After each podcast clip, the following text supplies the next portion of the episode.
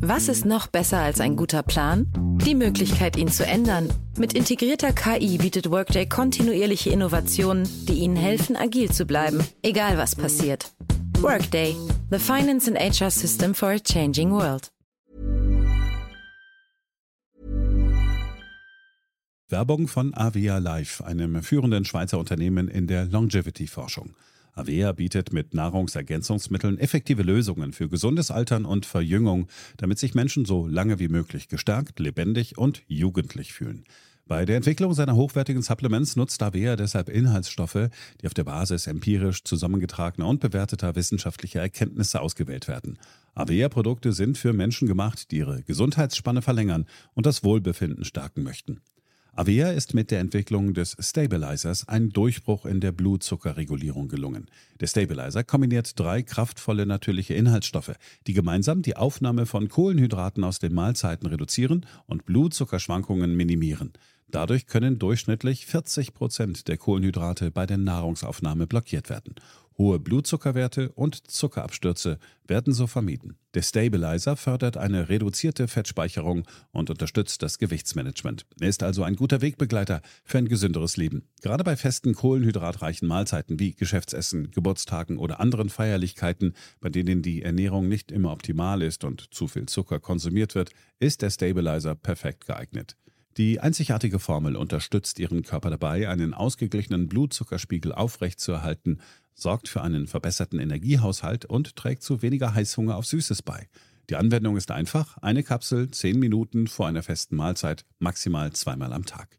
Für die sprichwörtliche Qualität und Reinheit birgt, dass Avea alle Produkte in der Schweiz entwickelt und testet. Die Inhaltsstoffe werden aus Rohwaren von qualitätsgeprüften, vertrauenswürdigen Lieferanten gewonnen. Außerdem bietet Avea eine Vielzahl von Produkten an, die auf die individuellen Bedürfnisse der Kunden abgestimmt sind. Dazu gehört auch ein DNA plus BioAge-Test, der den Kunden tiefe Einblicke in ihre genetische Verfassung ermöglicht. Neugierig geworden? Mehr Informationen gibt es unter avea-live.com. Avea bietet allen BTO-Hörern den Stabilizer mit 15% Preisvorteil auf die Erstbestellung. In den Show Notes dieser Episode finden Sie dafür den speziellen BTO-Code. Avea gewährt Ihnen eine 90-Tage-Geld-Zurück-Garantie, sodass Sie das Bundle risikofrei testen und sich selbst überzeugen können. Avea. Bestimme selbst, wie du alterst.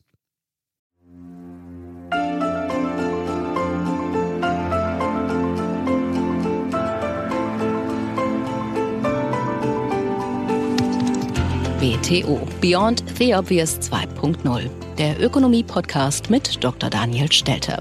Featured bei Handelsblatt. Hallo und herzlich willkommen zur neuesten Ausgabe meines Podcasts. In dieser Woche haben wir ein ganz spannendes Thema und zwar blicken wir auf die Bedeutung der Notenbankbilanz für den Geldwert. Wir hatten dazu schon mal einen Podcast. Jetzt gibt es neue Entwicklungen. Wir haben ja schon diskutiert, dass die Mitgliedsbanken des Eurosystems über Verluste klagen, dass einige bereits gesagt haben, liebe, liebes Finanzministerium, bitte schickt uns Geld. Deshalb sprechen wir erneut mit Dr. Ingo Sauer, der analysiert hat, wie wichtig die Qualität der Notenbankbilanz eben für den Geldwert ist und dass das eigentlich der entscheidende Indikator ist für die Gefahr einer Hochinflation. Ansonsten sprechen wir kurz über den Gender Pay Gap. Auf Wunsch eines Hörers, aber auch weil mir aufgefallen ist, wie die Berichterstattung dazu war. Und ich dachte, es lohnt sich da ein bisschen genauer hinzuschauen, inwieweit Frauen wirklich benachteiligt sind oder ob es vielleicht bestimmte Gründe gibt, die dazu beitragen, dass Frauen leider weniger verdienen als Männer. Spannende Themen, wie ich finde. Fangen wir also an. BTO Beyond the Obvious 2.0 featured bei Handelsblatt. Beginnen wollen wir diesmal mit einer Hörerfrage und Hörerfeedback. Zunächst die Frage. Ich habe eine Mail bekommen von unserem Hörer Sebastian Groß. Den Medien konnte man entnehmen, dass das Statistische Bundesamt für das Jahr 2022 einen Gender Pay Gap von 18 Prozent unbereinigt bzw. 7 Prozent bereinigt zwischen den Bruttostundenlöhnen von Männern und Frauen ermittelt hat. In Diskussionen, die ich in meinem Umfeld mitbekomme, werden diese 7 Prozent immer wieder als endgültiger Beweis für sexistische Diskriminierung im Arbeitsalltag herangezogen. Ich will gar nicht bestreiten, dass Sexismus sicherlich eine mögliche Ursache für die bereinigte Lohnlücke ist. Ich kann mich jedoch des Eindrucks nicht erwehren, dass solche Schlüsse etwas voreilig sind und dass das nicht die ganze Wahrheit sein kann. Gibt es ökonomische Erkenntnisse zu den Gründen für den bereinigten Pay Gap? Beziehungsweise wie würde eine ausgewogene Betrachtung dieses Sachverhalts aus ökonomischer Sicht aussehen? Auch ich habe natürlich in dieser Woche die Nachrichten gehört. Und auch ich kann mich nicht des Eindrucks erwehren, dass wir hier genauer hinschauen müssen. Vorweggeschickt. Es gibt sicherlich einen Unterschied und es gibt sicherlich auch Ungerechtigkeit. Das soll bitte nicht missverstanden werden. Die Frage ist nur, wie groß ist der Anzahl der Ungerechtigkeit wirklich? Blickt man nur auf den sogenannten unbereinigten Gender Pay Gap, kann man angesichts des Wertes von 18 Prozent lautstarke Kritik erwarten. Und sie kam natürlich, wie die Zeit berichtete. Dass Deutschland einen der größten Gender Pay Gaps in Europa aufweist, ist ein Armutszeugnis, kommentierte der Präsident des Deutschen Instituts für Wirtschaftsforschung Marcel Fratscher die Berichte. Es trage dazu bei, dass Deutschland einen Großteil seines wirtschaftlichen Potenzials ungenutzt lasse. Die Lohnlücke ließe sich deutlich reduzieren, wenn Hürden und Diskriminierung für Frauen abgebaut würden. Tja, wenn man auf die Schlagzeile mit den 18 Prozent blickt, mag man das so sehen. Doch was bedeutet eigentlich unbereinigt und bereinigt? Das Statistische Bundesamt schreibt dazu.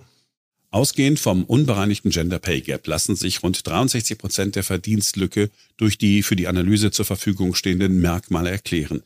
Die wichtigsten Ursachen für den Verdienstabstand sind demnach zum einen darauf zurückzuführen, dass Frauen häufiger als Männer in Branchen, Berufen und Anforderungsniveaus arbeiten, in denen schlechter bezahlt wird. Zum anderen arbeiten Frauen häufiger in Teilzeit, was auch mit geringeren durchschnittlichen Bruttostundenverdiensten einhergeht. Es gibt also zwei Hauptgründe für den sogenannten Gender Pay Gap. Der höhere Anteil der Teilzeitarbeit bei Frauen und die Wahl des Berufes. Nun, es stimmt, Frauen sind deutlich mehr Teilzeit beschäftigt. Verglichen mit anderen Mitgliedstaaten der Europäischen Union ist die Teilzeitquote von Müttern jüngerer Kinder in Deutschland besonders hoch. 69 Prozent der erwerbstätigen Frauen mit mindestens einem Kind unter zwölf Jahren arbeiteten 2020 in Teilzeit. Im EU-Durchschnitt waren es nur ungefähr 34 Prozent. Das hat zu tun mit fehlender Kinderbetreuung, aber auch mit anderen Lebensmodellen. So konnte man diese Woche zum Beispiel hören, dass gerade in der Grundschule sehr viele Lehrerinnen Teilzeit arbeiten und dass man denen sogar gesagt hat, werdet doch Grundschullehrerin, denn das ist am besten vereinbar mit Teilzeitarbeit. Und genau deshalb sind sie heute auch nicht so happy, wenn die Politiker plötzlich fordern, dass sie doch bitte Vollzeit arbeiten sollten angesichts des Lehrermangels. Doch es gibt auch andere Gründe. Einige sehen zum Beispiel die mangelnden finanzielle Anreize. So zitiert der Deutschlandfunk in einem Bericht zu dem Thema Yvonne Lott, eine Expertin für Geschlechterforschung beim Wirtschafts- und Sozialwissenschaftlichen Institut der gewerkschaftsnahen Hans-Böckler-Stiftung. Deshalb müsse auch die Politik noch mehr tun, meint Yvonne Lott. Zum Beispiel endlich das Ehegattensplitting in der Besteuerung abschaffen, das Arbeitsanreize für Frauen, vor allem bei großen Gehaltsunterschieden, stark mindert. Marcel Fratscher hat natürlich übrigens auch genau die Abschaffung des Ehegattensplittings gefordert, wie auch die Abschaffung von Minijobs. Ich finde das interessant. Denn das ist ja im Prinzip so nach dem Motto, wir haben ein Problem, weil Leute weniger verdienen, weil sie Teilzeit arbeiten. Also machen es mir es für sie finanziell unattraktiver, Teilzeit zu arbeiten, damit sie mehr arbeiten. Da bin ich mir nicht ganz sicher, ob wir dann wirklich das Problem der betroffenen Menschen lösen oder nur das Problem der Statistik. Denn vergessen wir nicht, Ehegattensplitting bewirkt in Summe eine geringere finanzielle Belastung, wenn Paare unterschiedlich viel verdienen. Schafft man es ab, bleibt ceteris paribus für die betroffenen Paare eine höhere Abgabenlast. Und dies soll den Anreiz dann steigern, dass derjenige, der weniger verdient, mehr verdient und härter arbeitet. Hm. Hinzu kommt, wenn man den Gender Pay Gap als das Problem identifiziert aber der Betroffene nicht, also der Person nicht, die nicht mehr arbeitet, dann ist schon die Frage, ob das Problem wirklich da ist oder eben nicht. Der Verdacht ist zumindest naheliegend, dass es in Wirklichkeit nicht darum geht, irgendwelche Gehaltsnachteile zu beseitigen, sondern darum geht, die Erwerbsbeteiligung generell zu steigern angesichts der demografischen Entwicklung. Stammhörer wissen, dass ich das durchaus positiv sehe, ich finde nur, dann sollte man es ehrlich sagen und nicht anders verpacken. Wer denkt, Es läge am Steuer- und Abgabensystem, dass nicht genug Menschen Vollzeit und nicht genug Frauen Vollzeit arbeiten, der sollte, wie ich finde, für eine generelle Abgabensenkung sein. Doch genau dafür treten die Verfechter einer Abschaffung des Ehegattensplittings nicht ein. Und das finde ich dann schon komisch. Kommen wir zum zweiten Punkt, nämlich zum Gehaltsunterschied aufgrund des gewählten Berufes. Hier gibt es Stimmen, die diese Gehaltsunterschiede für unberechtigt halten, wie die Moderatorin des Deutschlandsfunks beispielsweise in ihrer Anmoderation. Auch wenn man Besonderheiten einrechnet, wie eine höhere Teilzeitquote bei Frauen oder eben den Umstand, dass es die sogenannten frauentypischen Berufe gibt, in denen das Gehaltsniveau traditionell niedriger ist, was an sich ja schon eine Tradition ist, die es eigentlich nicht mehr geben sollte. Auch wenn man das einrechnet, bleibt es dabei, Frauen verdienen weniger. Ähnlich argumentierte auch Yvonne Lott, die bereits zitierte Expertin für Geschlechterforschung beim WSE. Was auch kommen muss, ist eine Aufwertung der sozialen Dienstleistungen, also Pflege, Kita etc. Also wir haben alle begeistert in die Hände geklatscht in der Pandemie, gerade zu Beginn, wegen der aufopfernden Arbeit und der starken Arbeitsbelastung, die einfach die Pflegenden hinnehmen mussten. Aber das hat sich bisher eben nicht in entsprechend höhere Gehälter übersetzt. Jetzt würde ich normalerweise argumentieren, dass das der Markt schon richten müsste. Das finde ich auch, wenn eigentlich ist es ja so, wenn Gehälter unterschiedlich sind, wenn Lohnniveaus unterschiedlich sind, dann widerspiegelt das eben Marktpreise und deshalb ist es eigentlich in Ordnung, wir sollten nicht zu einer Welt kommen, wo alle Menschen, egal was sie tun, dasselbe Gehalt bekommen. Aber ich muss hier etwas differenzieren. Bekanntlich habe ich an dieser Stelle in der letzten Woche die Gehaltsforderungen im öffentlichen Dienst kritisiert. Dies war vor allem daran ausgerichtet, dass der öffentliche Dienst im Schnitt bereits mehr bezahlt als das durchschnittliche Gehaltsniveau im Lande. Zu diesem Thema bekam ich einige Zuschriften, einige kritische Zuschriften, so diese auch von Stefan Krawinkel. Ich arbeite selbst im öffentlichen Dienst als Notfallsanitäter im Rettungsdienst. Laut Tarif haben wir 39,5 Wochenstunden abzuleisten. Wir sind bis zu 24 Stunden auf der Wache. In der Zeit gibt es ja nicht nur Einsätze und die Tagesaufgaben sind auch irgendwann erledigt. Wenn diese Zeit über zehn Minuten hinausgeht, sprechen wir von Bereitschaftszeit. Also einfach gesagt Zeit, in der ich zum Beispiel vorm Fernseher sitze oder BTO 2.0 höre. Hieraus ergibt sich die Möglichkeit für den Arbeitgeber, eine 48-Stunden-Woche vorzugeben. Im Tarifvertrag steht dazu geschrieben, dass darüber hinaus keine weitere Mehrarbeit erfolgen soll. Die Realität sieht anders aus. Da bei uns die Autos gerade in der Notfallrettung fahren müssen, müssen Ausfälle eins zu eins ersetzt werden. Hinzu kommen noch Dienste an Wochenenden, Feiertagen oder halt die Nächte. Das Einsatzaufkommen wächst immer mehr. Was ich damit sagen will, der Rettungsdienst ist für viele, besonders für junge Menschen, unattraktiv geworden. Wir haben derzeit nicht viele Möglichkeiten, ihn attraktiver zu machen, als über mehr Geld. Wenn Personal bei uns fehlt, bleiben im schlimmsten Falle Autos stehen. Wie würden Sie dieses Thema behandeln? Was hätten Sie für Lösungen? Das ist in der Tat eine schwere Frage, die Stefan Krawinkel hier aufwirft. Und er hat recht, dass ich in der letzten Folge zu pauschal war. Ich finde definitiv, dass Arbeiten wie seine aber auch die in anderen Bereichen wie Polizei, Gesundheit, Pflege entsprechend gut und attraktiv bezahlt werden müssen. Und eigentlich sollte das ja über den Markt funktionieren. Aber hier sehe ich auch, dass die Gefahr besteht, dass das Marktsignal zu spät bei uns ankommt. Also wie meine ich das? Es entscheiden Politiker über Ressourcenallokation, wo das Geld ausgegeben wird. Die geben zu wenig aus für Polizei, die geben zu wenig aus für Krankenhäuser beispielsweise. Und das merken wir erst mit einer ganz großen zeitlichen Verzögerung. Und erst dann können wir quasi über politischen Druck den Druck so aufbauen, dass die Politik sich ändert.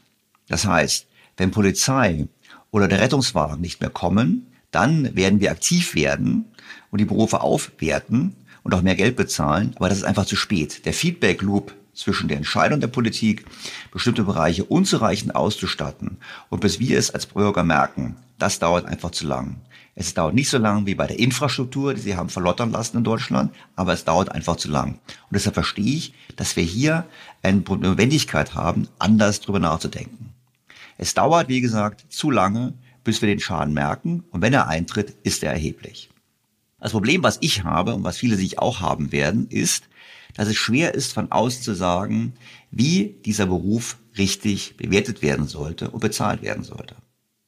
Und ich finde auch, und das ist meine subjektive Wahrnehmung, betone ich, meine subjektive Wahrnehmung, dass die Gewerkschaften oftmals diese Berufe missbrauchen. Feuerwehrmann, Rettungssanitäter, Polizist, um für die anderen Bereiche des öffentlichen Dienstes mehr herauszuholen, als angezeigt ist. Damit liegt für mich das Problem bei Gewerkschaften und Arbeitgebern. Und die sollten Folgendes machen. Die sollten einen Gehaltserhöhungstopf definieren für den gesamten öffentlichen Dienst und dann aber gezielter verwenden. Und da geht es dann nicht darum, dass man sagt, wir müssen denen, die wenig verdienen, pauschal mehr geben. Und ich glaube, wir müssen eine relative Neubewertung haben von bestimmten Berufsgruppen. Ist das machbar? Ich glaube theoretisch ja. Aber ich muss eingestehen, mehr fällt mir an dieser Stelle dazu auch nicht ein. Ich versuche mal, einen Experten zu finden, mit dem ich darüber in diesem Podcast diskutieren kann. Doch kommen wir nochmal zurück zu Sebastian Groß und seiner Frage nach dem Gender Pay Gap. Wir haben gesehen, es gibt einen erklärbaren Anteil und einen nicht erklärbaren Anteil. Und das finde ich nicht befriedigend. Denn es gibt ja diese sieben Prozent, wo man sagt, das wissen wir nicht, woran das liegt. Und deshalb lohnt es sich nochmal genauer hinzuschauen auf die Gründe für Gehaltsunterschiede. Ich habe dazu eine Studie gefunden aus Großbritannien, die zumindest einen Indikator gibt dafür, woran es liegen könnte. Dort hat nämlich das Institute for Fiscal Studies herausgefunden, dass das geschlechtsspezifische Lohngefälle fast unmittelbar nach dem Studienabschluss auftritt, also bevor Frauen Teilzeit arbeiten, bevor Frauen Kinder bekommen. Und sie haben festgestellt, dass männliche Absolventen im Alter von 25 Jahren bereits im Durchschnitt 5% mehr verdienen als weibliche Studienabsolventen. Das klingt schon mal ungerecht. Aber der größte Teil der anfänglichen Lücke lässt sich durch die Wahl der Studienfächer erklären, da Frauen weniger wahrscheinlich Fächer studieren, die zu hochbezahlten Jobs führen. So zumindest das Ergebnis der Studien dieses Instituts. In Großbritannien ist es so, dass unter den Absolventen der Wirtschaftswissenschaften, dem finanziell ertragsstärksten Fach, nur ein Drittel Frauen sind. Unter den Absolventen des ertragsschwächsten Fachs, bildende Kunst, sind es aber zwei Drittel. Die Studie zeigt, dass ein Studium der Wirtschaftswissenschaften in Großbritannien an der Universität das Einkommen von Frauen bis zum Alter von 30 Jahren um 75 Prozent erhöht, also gegenüber dem Zustand ohne Studium. Dies ist mehr als die zehnfache Rendite eines Studiums der kreativen Künste, die das Einkommen nur um 7,2 Prozent erhöhen. Fazit der Forscher in Großbritannien. Frauen machen fast zwei Drittel der Absolventen der kreativen Künste und weniger als ein Drittel der Absolventen der Wirtschaftswissenschaften aus, was bedeutet, dass sie in den Fächern mit geringeren finanziellen Erträgen überrepräsentiert sind. Es muss mehr getan werden, um junge Menschen über die finanziellen Folgen der Studienwahl zu informieren und Geschlechterstereotype zu überwinden, damit Frauen nicht schon in jungen Jahren von hochbezahlten Karrieren ausgeschlossen werden. Und da sind wir beim Punkt. Ist das wirklich ungerecht? Was haben die jungen Menschen in Deutschland studiert, die jetzt Ende 20 sind und damit in den Daten auftauchen? Nun, im Wintersemester 2015, 2016 war bei beiden Geschlechtern das beliebteste Fach Betriebswirtschaftslehre. Das alleine, und das sage ich als Betriebswirt, ist schon mal ein Alarmsignal, denn wir bräuchten viel mehr Studenten anderer Fächer. Doch danach geht es auseinander. Frauen studieren besonders gerne Germanistik, Erziehungswissenschaft, Psychologie, soziale Arbeit und Anglistik. In diesen Fächern liegt der Anteil von Frauen bei über 70 Prozent. Männer hingegen studieren besonders gerne Maschinenbau, Informatik, Elektrotechnik, Wirtschaftsingenieurwesen, Wirtschaftsinformatik, Bauingenieurwesen und Physik. Hier liegt der Anteil der Männer jeweils über 70 Prozent. Damit ist der Gehaltsunterschied bereits angelegt. Und ich finde, das ist nicht ungerecht. Wir sollten nicht anfangen, staatlicherseits die Gehälter in den Frauenfächern zu erhöhen. Die Daten zum Gender Pay Gap des Statistischen Bundesamtes erfassen übrigens formale Bildungsabschlüsse. Also, wenn man reinschaut, und sagt, wie haben die Statistiker versucht zu unterscheiden, ob es wirklich quasi ein berechtigter oder unberechtigter Unterschied ist in den Gehältern, dann haben sie auf die formale Qualifikation geschaut. Bachelor ist Bachelor, Master ist Master. Aber es ist eben nicht so, wie wir gerade gesehen haben. Das heißt, wenn also eine Absolventin in Kunstgeschichte neben einem Absolventen in Wirtschaftsinformatik im selben Unternehmen arbeitet, dann haben zwar beide die gleiche formale Bildung, beide haben einen Bachelor, aber sie verdienen unterschiedlich und das sicherlich aus gutem Grund.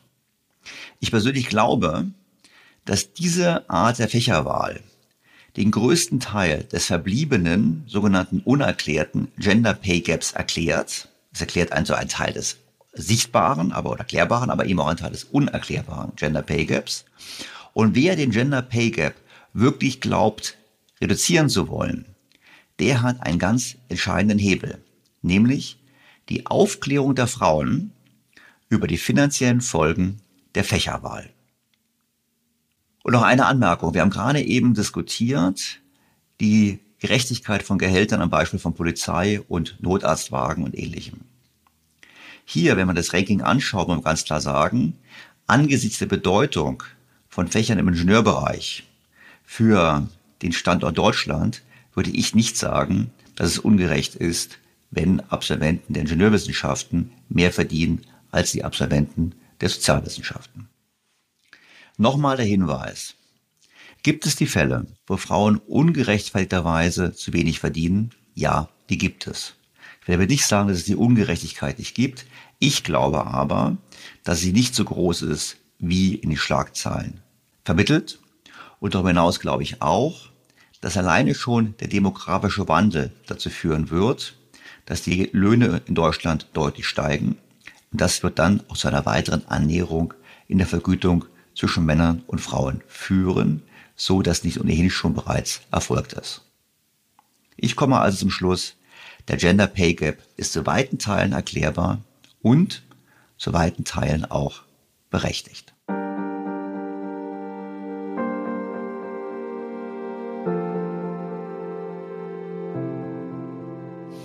Doch kommen wir zum heutigen Schwerpunktthema. Wir haben gesehen, die EU macht das, was sie am liebsten macht. Sie ruft nach neuen Schulden. So hat der EU-Wirtschafts- und Währungskommissar Paolo Gentiloni die Bundesregierung in einem Interview mit der FAZ aufgerufen, die Forderung nach neuen EU-Schulden zu unterstützen. Wir wissen, um was es geht. Es gibt eine große Herausforderung aufgrund der Tatsache, dass die Amerikaner anfangen, in die eigene Wirtschaft zu investieren und mit großen Steuererleichterungen und Subventionen locken. Tatsächlich haben wir es mit mehreren Herausforderungen gleichzeitig zu tun, die sich zum Teil überschneiden. Erstens müssen wir unsere Wirtschaft vor den Kriegsfolgen schützen. Zweitens müssen unsere Unternehmen das bewältigen, was wir in Brüssel die doppelte Transformation nennen, also die Digitalisierung und die grüne Wende. Drittens müssen wir uns überlegen, wie wir auf den amerikanischen Inflation Reduction Act reagieren. Viertens müssen wir europäische Wettbewerbsvorteile gegenüber China oder den USA erhalten. Und schließlich müssen wir berücksichtigen, dass all das nicht jeder Mitgliedstaat allein für sich leisten kann. Woraus dann für Gentiloni messerscharf folgt? Es geht um die Frage, wie wir nationale Unterschiede in der Wettbewerbsfähigkeit verringern können und um die Finanzierung mittelfristig über einen Souveränitätsfonds, kurzfristig durch eine Übergangslösung. Wir brauchen neues Geld. Für Gentiloni handelt es sich dabei nicht um Transfers. Es geht hier nicht um innereuropäische Transfers, sondern um gelebte Solidarität. Wir orientieren uns an unseren gemeinsamen Zielen. Gut, gelebte Solidarität in Form von Transfers bleiben für mich immer noch Transfers. Und vor allem geht es darum, die Nutzung einer noch vorhandenen deutschen Solvenz zur gemeinsamen Verschuldung zu rechtfertigen. Damit fügt sich Gentiloni nahtlos ein in die Reihe italienischer Politiker, die konsequent die Interessen des eigenen Landes vertreten. Man erinnere an den Höhepunkt der Corona-Krise.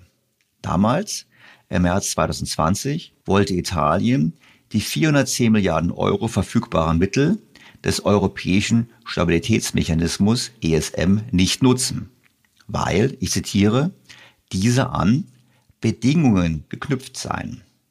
Stattdessen forderte Italiens damaliger Ministerpräsident Giuseppe Conte, dass die EU Covid-19-Bonds ausgibt und, ich zitiere, bedingungslos für Italiens Staatsschulden garantiert. Wie wir wissen, war Conte mit seiner Forderung erfolgreich. Am Ende stand der sogenannte Wiederaufbaufonds, den der Bundesrechnungshof für ein großes Problem und Risiko hält und das Bundesverfassungsgericht trotzdem vor einigen Wochen durchgewunken hat. Das haben wir hier diskutiert. Übrigens, die Mittel dieses sogenannten Wiederaufbaufonds sind bei weitem noch nicht alle abgerufen. Die Staaten haben bis jetzt vor allem abgerufen, was sie als Transfers bekommen, also nicht mehr zurückzahlen müssen. Die Kredittranchen werden hingegen nicht in diesem Maße nachgefragt. Da scheinen die Staaten darauf zu spekulieren, dass es erneut Transfers geben wird. Was hier passiert, fasste Stefan Kotz vom Kiel Institut für Weltwirtschaft mit Blick auf das Interview, das Gentiloni in der FAZ gegeben hat, in einem Tweet sehr gut zusammen. So vertieft man die EU-Schuldenunion. Erstens, Beihilferegeln schleifen, die einst Bollwerk des Binnenmarktes waren. Zweitens, feststellen, dass sich nicht alle Länder gleich hohe Subventionen leisten können. Drittens, entstehende Wettbewerbsverzerrung beklagen. Und viertens, EU-Schulden als Lösung vorschlagen. Fertig. Damit nicht genug. Der mittlerweile verstorbene italienische EU-Parlamentspräsident David Sassoli hatte bereits im Herbst 2020 einen Schuldenschnitt für sein Heimatland ins Gespräch gebracht. Aber nicht so, dass die normalen Gläubiger Geld verlieren. Nein. Nach Auffassung Sassolis sollte die EZB auf ihre Forderungen gegenüber Italien verzichten. Und diese sind erheblich, wie wir wissen, werden doch überproportional italienische Staatsanleihen gekauft. Sassoli sagte damals, ein Schuldenschnitt für Italien sei überlegenswert und eine interessante Arbeitshypothese. Da fragt man sich, warum so kompliziert? Blicken wir doch mal auf die USA. Dort findet regelmäßig eine Politikshow statt, nämlich der Kampf um die Erhöhung der staatlichen Schuldengrenze. I can't imagine any kind of debt ceiling measure that could pass the Senate would also pass the House. The Republicans have run this play before. This is this is no surprise. It did back in 2011. And they said, we're going to hold the entire yep. nation's economy hostage, the worldwide economy, by not raising the debt ceiling unless you agree to across the board spending cuts. Der Kongress muss zustimmen, dass der Staat mehr Schulden machen darf. Denn die Schuldengrenze in den USA ist in absoluten Dollarzahlen festgelegt, was natürlich ohnehin Quatsch ist, weshalb alle paar Jahre dieses Theater stattfindet, mit einer gewissen Möglichkeit zur politischen Profilierung, um eigene Interessen irgendwie durchsetzen zu können und um am Ende einen faulen Kompromiss zu schließen, um mehr Schulden zu machen. Genervt von dem Theater gibt es einige Vertreter in den USA, die eine andere, viel einfachere Idee zur Lösung der Staatsschuldenproblematik propagieren. Die sagen, lasst uns doch einfach eine Münze prägen. Das US-Finanzministerium prägt ohnehin alle Münzen. Das ist auch in Deutschland so der Fall beispielsweise. Und diese Münzen werden dann an die Bundesbank oder an die US-Notenbank verkauft und der Staat bekommt im Gegenzug den Nennwert dieser Münzen gutgeschrieben. Bei einigen Münzen gibt es Verluste, weil der Materialwert über dem Nennwert liegt und bei den anderen Münzen gibt es durchaus erhebliche Gewinne, deshalb weil der Nennwert über dem Materialwert liegt. Und jetzt gibt es die Idee, lasst uns doch eine Münze prägen, wo der Nennwert richtig, richtig hoch ist, und zwar deutlich höher als der Materialwert. Und so kam die Idee in die Welt, eine, eine Billion Dollar Münze zu prägen. Sobald diese Münze geprägt ist, könnte diese bei der Federal Reserve, also der US-Notenbank, hinterlegt werden und im Gegenzug würde die Federal Reserve dem Staat entsprechend eine Billion Dollar auf dem Konto gutschreiben. Jetzt kann man sich denken, das kann doch gar nicht funktionieren. Doch, rechtlich wäre es überhaupt kein Problem, wie der Yale-Rechtsprofessor Jack Balkan bereits 2011 erklärte. Ein wenig bekanntes Gesetz gibt dem Finanzminister die Befugnis, Platinmünzen in jeder Stückelung auszugeben. Einige Kommentatoren haben daher vorgeschlagen, dass das Finanzministerium zwei 1 Billionen Dollar Münzen kreiert, sie auf seinem Konto bei der Federal Reserve deponiert und Schecks über den Erlös ausstellt. Wie gesagt, es ist ja nicht so, dass der Materialwert bei einer Billion Dollar liegen würde. Der wäre weiter runter. In der Praxis könnte der Finanzminister auch einfach auf eine Serviette mit einem grünen Buntstift eine Billion Dollar schreiben. Wie der Ökonom Bob Murphy erklärte, der auch meinte, die Fed könnte auch eine Büroklammer vom Finanzministerium für eine Billion Dollar kaufen. Die Federal Reserve hat die Macht, alle Vermögenswerte zu kaufen, die sie will, zu jedem Preis, den sie will. Im Prinzip könnte der Finanzminister der Fed eine Büroklammer für zwei Billionen Dollar verkaufen. Die Fed würde einfach einen auf das Finanzministerium ausgestellten Scheck ausstellen, der auf die Fed selbst gezogen ist. Die Logik ist also folgende. Das Finanzministerium hinterlegt diesen Scheck über zwei Billionen Dollar oder die Münze für eine Billion Dollar bei der Notenbank. Und die Notenbank müsste davor nicht irgendwo Geld haben, sondern könnte quasi im Moment der Einreichung dieses Geld neu schaffen. Die Geldmenge würde um zwei Billionen Dollar wachsen und das Finanzministerium könnte mit dem Geld machen, was es möchte. Rechnungen bezahlen und entsprechend quasi die staatlichen Finanzierungsprobleme lösen. Ganz einfach. Nun, wir haben bereits im Zuge der Corona-Epidemie gesehen, was passiert, wenn die Fed Billionen von Dollar druckt und das dann vom Staat in Form von Schecks an die Bürger verteilt wird. Der Preis für alles steigt und das war sicherlich der entscheidende Treiber für die Inflation in den USA. Hinzu kommt, ich bin ziemlich skeptisch, dass Politiker sich mit einer Billion Dollar zufrieden geben würden. Wenn das so einfach ist, warum nicht ein zweites Mal? Und da sind wir beim eigentlichen Problem. Die Regierung könnte auch 50 Billionen Dollar schaffen, aber sie erhöht ja nicht gleichzeitig das Produktionspotenzial der Volkswirtschaft. Was sie im Prinzip produziert, ist nichts anderes als Inflation. Oder bin ich hier wieder mal so skeptisch und man kann es doch machen. Denn kein geringerer als Nobelpreisträger Paul Krugman schrieb in seiner Kolumne in der New York Times im Januar 2013 Folgendes. Es gibt eine gesetzliche Lücke, die es dem Finanzministerium erlaubt, Platinmünzen in jeder Stückelung zu prägen, die das Finanzministerium auswählt. Durch die Prägung einer 1 Billionen Dollar Münze und die anschließende Hinterlegung bei der Fed könnte das Finanzministerium genug Bargeld erwerben, um die Schuldenobergrenze zu umgehen, ohne dabei irgendeinen wirtschaftlichen Schaden anzurichten. Wenn es also nicht möglich ist, die Schuldenobergrenze für verfassungswidrig zu erklären, dann lasst uns die Münze prägen. Wow. Spielt es also wirklich keine Rolle, was in der Bilanz der Notenbank passiert? Kann die EZB einfach die Staatsschulden Italiens annullieren? Kann die US-Notenbank einfach eine Münze im Wert von einer Billion Dollar in die Bücher nehmen und dem Staat das Geld gutschreiben? Bei dem Thema fiel mir ein früherer Gesprächspartner ein.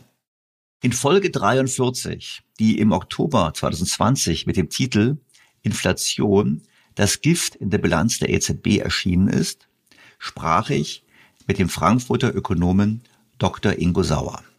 Er sagte damals, dass Inflation zwar akut kein Thema sei, aber er begründete ausführlich, warum er fürchtet, dass in Zukunft trotzdem Inflation droht. Wie gesagt, das war am 4. Oktober 2020 und da war die Inflation ganz weit weg. Die meisten Ökonomen hielten es damals für ausgeschlossen, dass wir auf absehbare Zeit wieder Inflation bekommen. Jetzt könnte ich an dieser Stelle seine Kernaussagen alle wiederholen, das möchte ich aber nicht, auch aus Zeitgründen. Ich möchte nur auf einen konkreten Ton eingehen, den er damals gesagt hat. Er hat nämlich mir damals erklärt, wie schnell sich bereits die Bilanz der EZB verschlechtert. Sie hat nicht nur zu viele Anleihen gekauft, sie hat vor allem auch zu viele nicht sichere Anleihen gekauft. Dr. Sauer im Oktober 2020. Aber da sind ja auch schon 40 Prozent Krisenländerstaatsanleihen dabei. Und jetzt haben die zusätzlich praktisch noch auf eigene Rechnung ein bisschen mehr gekauft. Das heißt, von insgesamt in der gesamten Bilanzsumme, diesen 60, 70 Prozent, ist die Hälfte ungefähr relativ riskant. Und das würde natürlich, wenn da jetzt ein ordentlicher Verlust auftritt, dann auch dieses Eigenkapital, welches äh, das Eurosystem durchaus hat. Wir haben ungefähr vielleicht acht Prozent Eigenkapital im gesamten Eurosystem, also ein Überschuss des Vermögens über die Verbindlichkeiten. Das ist erstmal dieser Risikopuffer, den wir haben. Das würde das dann vielleicht doch auslöschen und dann könnte in der Tat das Eurosystem angreifbar werden und der Euro könnte auf den Devisenmärkten, ich rede über mehrere Jahre, in denen das passiert, äh, unter Druck kommen. Sauers Kernaussage war und ist, sobald die Bilanz nicht werthaltig ist, es also Zweifel gibt am wirklichen Wert der auf der Bilanz der Notenbank befindlichen Wertpapiere, ist die Währung angreifbar und kommt der Wechselkurs erst einmal ins Rutschen, dann droht rasch eine Inflation und zwar durchaus eine hohe Inflation. Damals kamen wir in unserem Gespräch zum Schluss, dass es noch eine Weile dauern kann. Doch wo stehen wir heute? Wir haben uns bereits in zwei Podcasts mit dem Thema der Verluste der Notenbanken im Eurosystem und den daraus erwachsenen Problemen beschäftigt. In Folge 165 in der Zinsfalle ging es ausführlich um das Thema der Verluste der Notenbanken. Darin haben wir über das Schreiben der niederländischen Notenbank an das Finanzministerium berichtet. Kernaussage des Schreibens wenn die Verluste weiter ansteigen, kann eine Situation eintreten, in der die DNB mit negativem Kapital konfrontiert wird. Ein temporäres negatives Eigenkapital ist zwar zulässig und praktikabel, die Regeln des Eurosystems sehen jedoch vor, dass dies nicht über einen längeren Zeitraum der Fall sein sollte. Dann können zusätzliche Maßnahmen erforderlich sein, um die Bilanz wieder solide zu machen. Im Extremfall kann eine Kapitaleinlage des Gesellschafters erforderlich sein.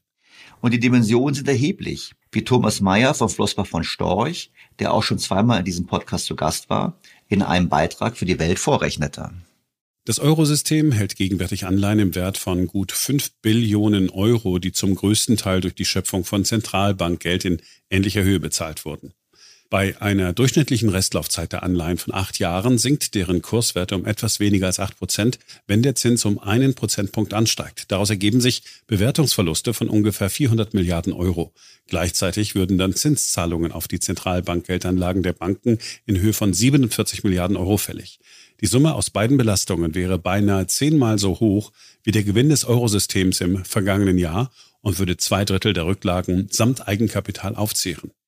Wir haben also ein ernstes Problem entlang der Linien, die Dr. Sauer vor über zwei Jahren an dieser Stelle ausgeführt hat. Und ob die Aufwertung von Gold, wie in Podcast 170 Goldene Zeiten diskutiert, die Lösung sein könnte, ist auch nicht sicher. Grund genug finde ich, erneut mit Dr. Ingo Sauer zu sprechen.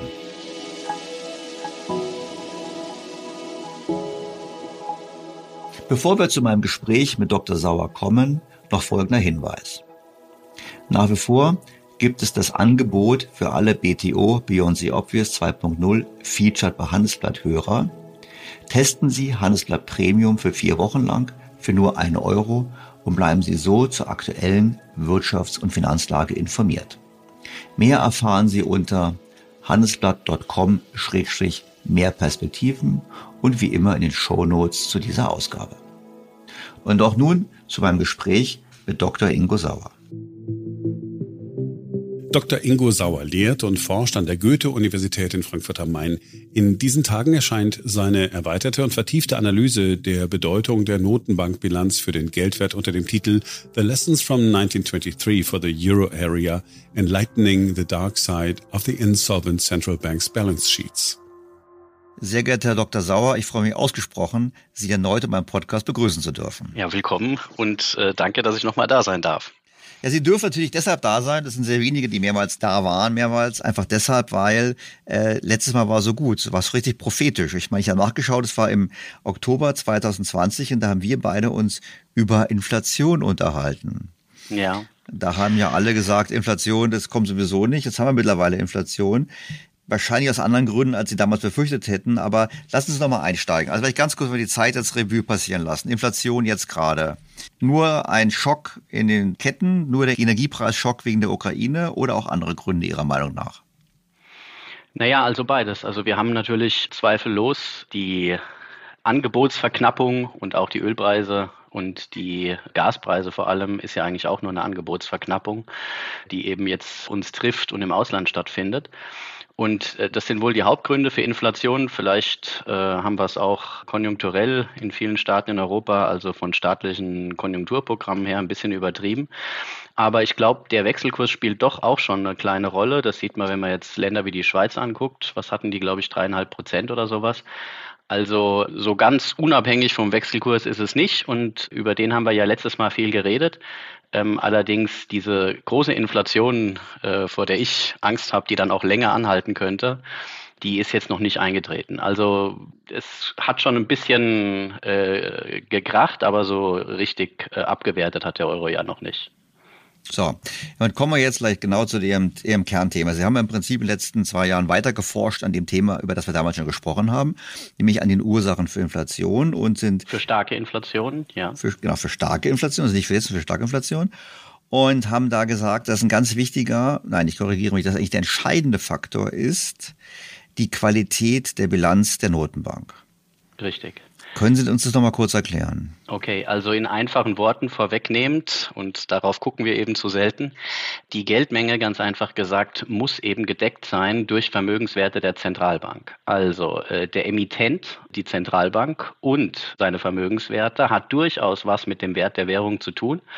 Und ähm, aus verschiedenen Gründen ähm, ist das eben sowohl in der monetären Lehre als auch jetzt im politischen äh, Prozess nicht genügend beachtet worden. Also grundsätzlich ähm, müssen wir unterscheiden, es gibt viele Gründe für Inflation und das meiste findet natürlich, und das sind die Inflationen, die nicht so stark sind, vielleicht bis 10, 20 Prozent, auf den Märkten statt. Also Angebot und Nachfrage, Güterknappheiten, andere Knappheiten, Lohnforderungen der Gewerkschaften, Nachfrageüberhang, weil der Staat Konjunkturprogramme fährt, Lohnpreisspiralen und all das, das ist aber eigentlich nur Inflation auf den Märkten, Angebot und Nachfrage, wo Geld eben benutzt wird. Ich spreche über eine andere Inflation und die hat damit zu tun, äh, dass das Geld an sich seinen Wert verliert. Also wieder bildlich gesprochen, das Geld verliert eigentlich seinen Wert von innen. Man sagt häufig, die Leute haben das Vertrauen in Geld verloren und sie nehmen es nicht mehr an und tauschen es aus dem Grunde gegen Güter. Ich glaube hauptsächlich gegen andere Währungen. Das zeigt uns zumindest die Geschichte der großen Inflation. Aber dieses Vertrauen hat eben eine Kategorie, ähm, wo man das nachvollziehen kann. Und das ist die Solvenz der Notenbank. Nicht im technischen Sinne, nicht im juristischen Sinne, aber eben im allgemeinen Sinne ihrer finanziellen Stärke. Verliert die Notenbank ihre finanzielle Stärke, wird dieses Geld eben meinetwegen nicht mehr akzeptiert und hauptsächlich gegen anderes Geld, was die Leute natürlich haben wollen, weil sie nach einem Zahlungsmittel streben, getauscht. Und äh, dieser Wechselkurseinbruch hat dann, äh, so war es bei den Hyperinflationen, das kann man zeigen, zu Inflation im Inland geführt, weil eine wertlos gewordene Währung, was uns angezeigt wird durch den Schwarzmarktkurs, äh, meinetwegen ist der Tausch in Dollar verboten, aber er findet statt, natürlich äh, zu Preissteigerungen führt, weil die Verkäufer sagen, sie wollen jetzt mehr von dieser wertlos gewordenen Währung haben. Also nochmal, es gibt zwei grundsätzliche Kategorien für Inflation. Die eine Angebot und Nachfrage, ähm, Knappheiten, überschüssige Nachfrage, Lohnforderungen, also dort, wo Geld benutzt wird auf den Märkten. Und das Geld kann aber auch von innen seinen Wert verlieren, weil die Institution im Hintergrund pleite geht, denn Geld hat eine institutionelle Seite. Es wird emittiert gegen Vermögenswerte und die Werthaltigkeit dieser Vermögenswerte sichert im Grunde langfristig äh, das Vertrauen, nennen wir es mal, oder die Akzeptanz des Geldes. Aber dieses Vertrauen äh, kann man eben messen an der finanziellen Stärke des Emittenten. Also der Emittent, die Institution hat was mit dem Gelde zu tun und da schauen wir viel zu wenig rein, auch in der jetzigen politischen Diskussion über den Euro. Und das bereitet mir dann doch, wir haben es vor zwei Jahren schon besprochen, aber jetzt natürlich noch mehr, dann große Sorgen. Ja gut, da kommen wir gleich nochmal genauer drauf, weil es gibt ja auch aktuelle Entwicklungen, was das betrifft. Aber nochmal ganz kurz zum Verständnis. Also, die Notenbank kauft Wertpapiere auf von Banken. Zum Beispiel Pfandbriefe oder ähnliches, also Hypothekendarlehen, was weiß ich. Das ja. sind im Prinzip werthaltige Sicherheiten. Weil die Notenbank kann bei der Bank wieder quasi sagen, ich möchte hier wieder mein Geld zurückhaben, hier ist meine Forderung. Und die Bank hat kein Problem, weil hinter der Forderung der Notenbank steht wiederum eine Forderung gegen die Immobilie oder gegen den Eigentümer der Immobilie, der diese Immobilie hat. Auf der anderen Seite haben wir ähm, Forderungen der Notenbanken gegen Staaten. Sie kaufen Staatsanleihen auf. Die Staatsanleihen sind nicht in dem Sinne nicht gedeckt. Die Staatsanleihen sind gedeckt durch das, die Steuereintreibungsmacht des Staates. Genau. So, also im Prinzip auch letztlich nichts anderes als durch die Wirtschaftsleistung eines Landes. Das sind im Prinzip die zwei Hauptkomponenten äh, der aktivseite Notenbank. Forderung gegen Staat und Forderung gegen eine möglichst gut gesicherte private Schuld. Genau. So, und es geht eben um die Werthaltigkeit von diesen Papieren. Und für die Werthaltigkeit beziehungsweise die Sicherheit äh, gilt eigentlich immer, äh, möglichst das Ganze doppelt zu besichern. Also die normale Kreditvergabe, bevor wir eigentlich angefangen haben, Staatsanleihen zu kaufen mit dem SMP-Programm. Es haben ja ein paar südeuropäische Zentralbanken zusätzlich äh, geheim sozusagen mit dem Anfa-Programm gekauft. Aber im Grunde haben wir eigentlich erst äh, vor etwas über zehn Jahren mit den Staatsanleihen angefangen. Was wir vorher gemacht haben, die Main Refinancing Operations, also kurzfristige Kreditvergabe an Geschäftsbanken, allerdings besichert zusätzlich mit einem Pfand. Das heißt, ähm, erstmal ist der Kredit kurzfristig, weil die Zentralbank sagt, warum soll ich hier langfristig dieses Risiko eingehen? Das soll der Finanzsektor selbst machen und äh, die Fristentransformation gewährleisten, dann für langfristige Kredite sorgen, sorgt für Ausfallrisiko, aber erstmal bei den Geschäftsbanken. Die Zentralbank hält die kurzfristige Forderung gegen die Geschäftsbank, die allein wegen ihrer Kurzfristigkeit sicher ist. Und selbst wenn die ausfällt, hat sie noch ein Pfand, mit dem sie die Summe absolut glattstellen kann, was in ihr Eigentum übergeht und vollstreckt wird. Früher bei der Bundesbank, um das Ganze jetzt nochmal äh, weiterzuführen, äh, haben wir beispielsweise Wechsel aufgekauft. Die sind auch kurzfristig beziehungsweise äh, aufgekauft, diskontiert. Also äh, man kauft einen Wechsel und zahlt praktisch etwas weniger später zurück als Notenbank. Das ist der Zins, äh, der da drauf liegt oder der Diskontsatz. Und der ist jetzt sogar noch mehrfach besichert, weil wie Wechsel eben funktionieren, das ist ja nur ein Schuldschein, hier nicht nur ein Pfand praktisch, also eine haftende Unterschrift äh, da ist, sondern es mussten mindestens zwei oder drei sein. Ja, so war das auch damals bei diesen harten Zentralbankregeln, die man nach den Hyperinflationen wieder eingeführt hat. Damit ist eigentlich das Ausfallrisiko fast null. Ja? Und je langfristiger man das Ganze macht und je weniger man ähm, auch diese zu zusätzlichen Pfänder, also wenn man jetzt Wertpapiere aufkauft, die können sich ja täglich im Preis ändern, dann ist natürlich ein gewisses Risiko gegeben in beide Richtungen. Man kann auch mal äh, da natürlich gewinnen, aber die Zentralbank ist ja äh, nicht zum äh, Spekulieren gedacht, deswegen ist dieser Aufkauf von Wertpapieren sowieso kritisch zu sehen.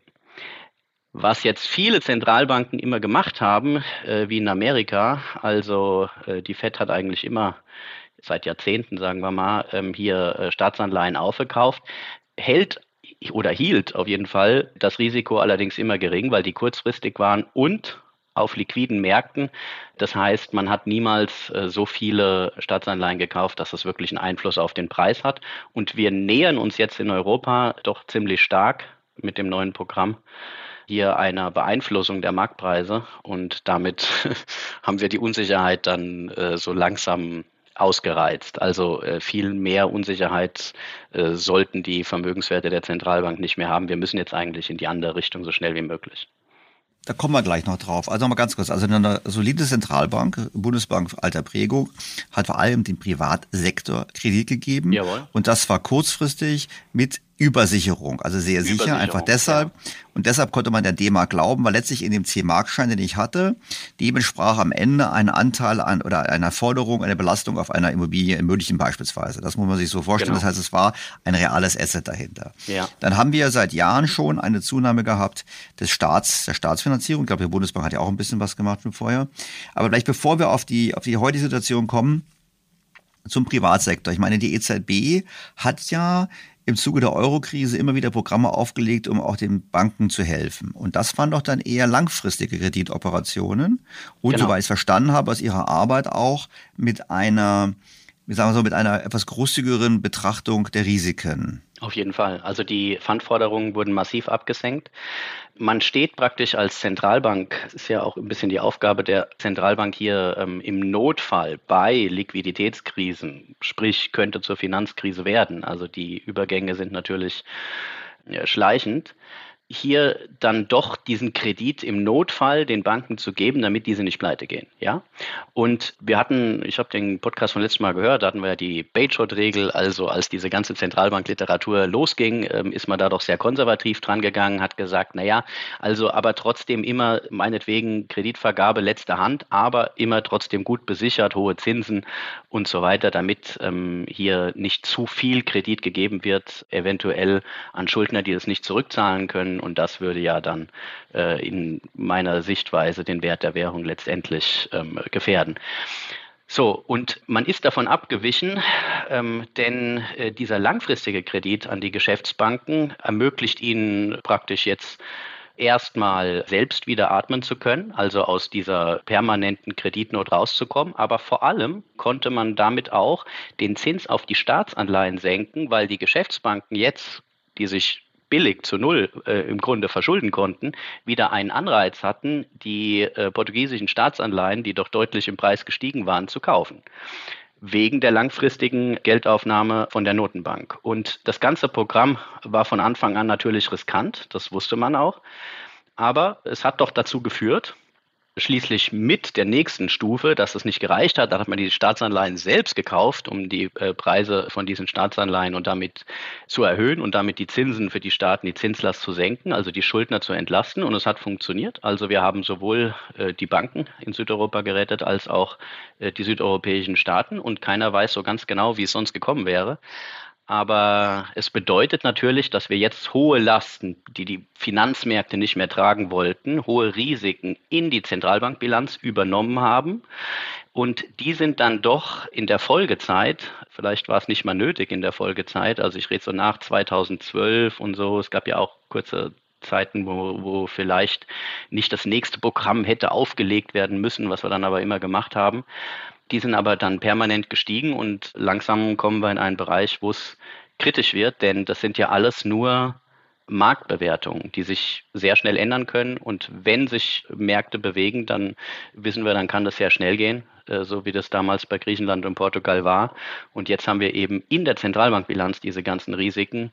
Und ich glaube, wir können den Schritt auf keinen Fall nochmal machen was aber im Moment getan wird. Ja, aber jetzt hat doch, aber die EZB macht es doch gerade. Die EZB hat doch jetzt gesagt, ja. Ja. im Sinne von TPI, also Transmissions Protection, Trans, äh, auch jetzt bin jetzt hier auch ja, schon Protection, verwirrt. Protection, Protection Instrument, genau, Transmission Protection ja, Instrument ja. sozusagen, das genau. TPI, wo sie im Prinzip gesagt haben, wir kaufen halt dann immer brav die Anleihen, die kein anderer haben möchte, von Italien, Griechenland, Spanien meinetwegen und sichern so, dass die nicht so viel Zinsen zahlen müssen. Das heißt doch, die EZB kauft jetzt in Zukunft überproportional die Anleihen von riskanteren Schuldnern und kauft weniger Anleihen oder verkauft sogar Anleihen von weniger riskanten Schuldnern wie Deutschland. Das, Sie sagen also, das hat kein das ist nicht so, dass es irrelevant ist, sondern Überhaupt das hat eine Bedeutung, es hat eine Wirkung auf die Qualität der Bilanz des Eurosystems. Genau, und zwar massiv. Also das SMP-Programm war ja auch der Ankauf von, das erste, war ja auch ähm, der Ankauf von Krisenländerstaatsanleihen. Aber danach, praktisch der Kompromiss, waren da doch beim PSPP beziehungsweise beim PEP-Programm, dass man wenigstens Anteile gekauft hat und deswegen waren die Summen ja auch so enorm, damit man praktisch von diesen Krisenländern äh, genug kaufen konnte, musste dann auch die Bundesanleihe und andere äh, solvente oder als solvent geltende, sagen wir es mal so, äh, Staatsanleihen gekauft werden. So, und jetzt, dass wir die Quantität gar nicht so massiv erhöhen, weil wir ähm, die eine gegen die andere Anleihe austauschen oder gezielt wieder von den Krisenländern kaufen, ist natürlich eine absolute Eskalationsstufe für die Werthaltigkeit der Bilanz. Also das Eurosystem äh, ist schon ähm, hat schon eine gewisse äh, finanzielle Feuerkraft, aber so langsam kommen wir da an die Grenze. Und wie gesagt, diese ganzen Anleihen sind ja äh, per Marktbewertung im Moment etwas wert. Natürlich kann man die kurzfristig stützen. Allerdings, äh, wenn die Notenbank die Mehrheit hält oder vielleicht sogar alle von diesen Anleihen, weil niemand mehr bereit ist, sie äh, ansonsten zu halten, sie kann den Kurs stützen, indem sie einfach weiterkauft und weiterkauft und weiterkauft.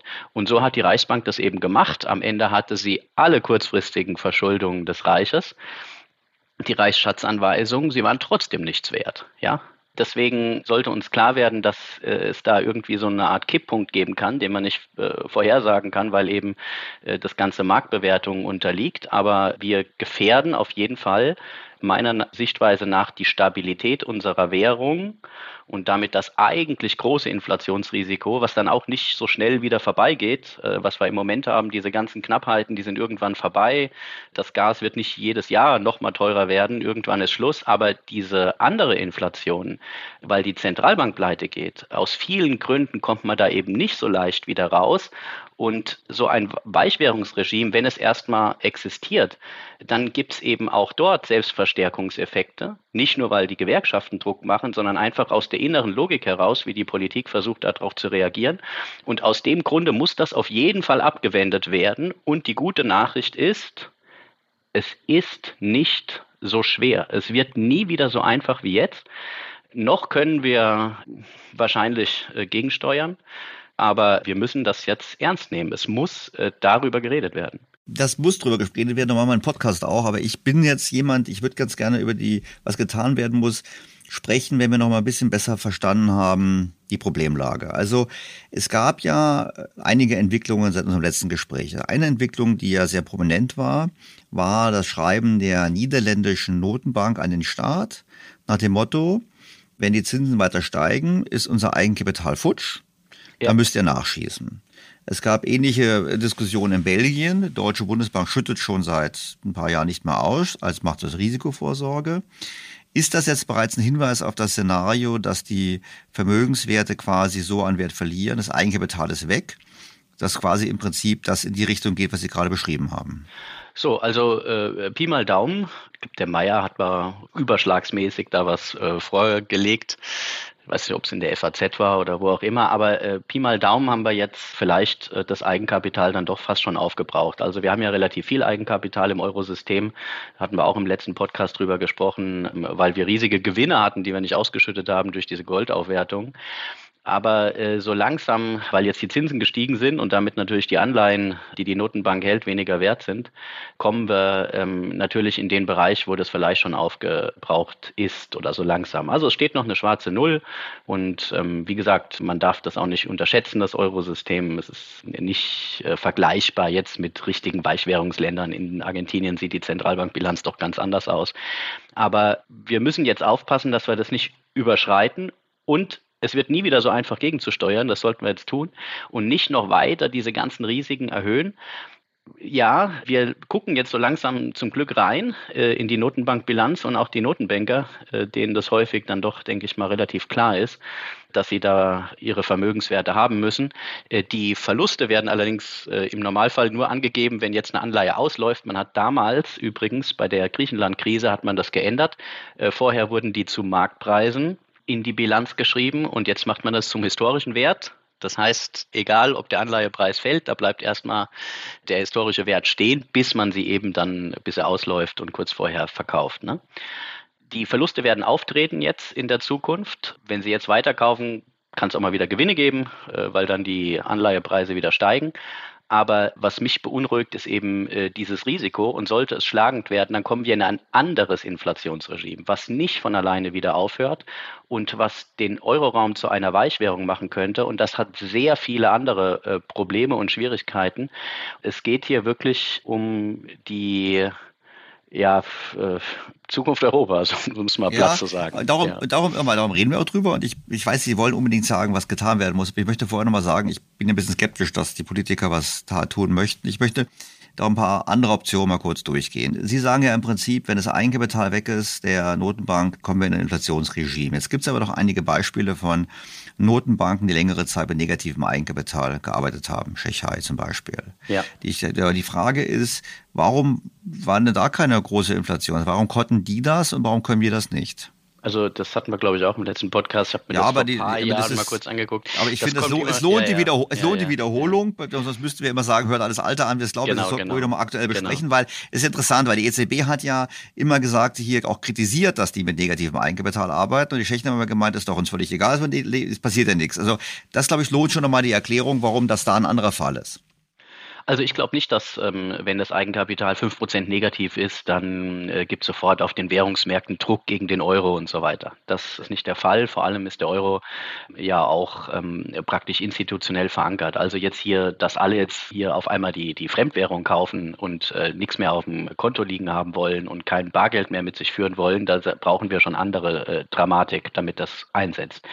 Deswegen dieses Beispiel, das ist nicht über was ich rede. Ja, ich rede von ähm, massiven Verlusten, aber sagen wir mal, Sie hätten jetzt 20 Prozent negatives Eigenkapital und zwar negatives Eigenkapital nach Marktwerten berechnet. So habe ich das ja auch historisch versucht zu machen.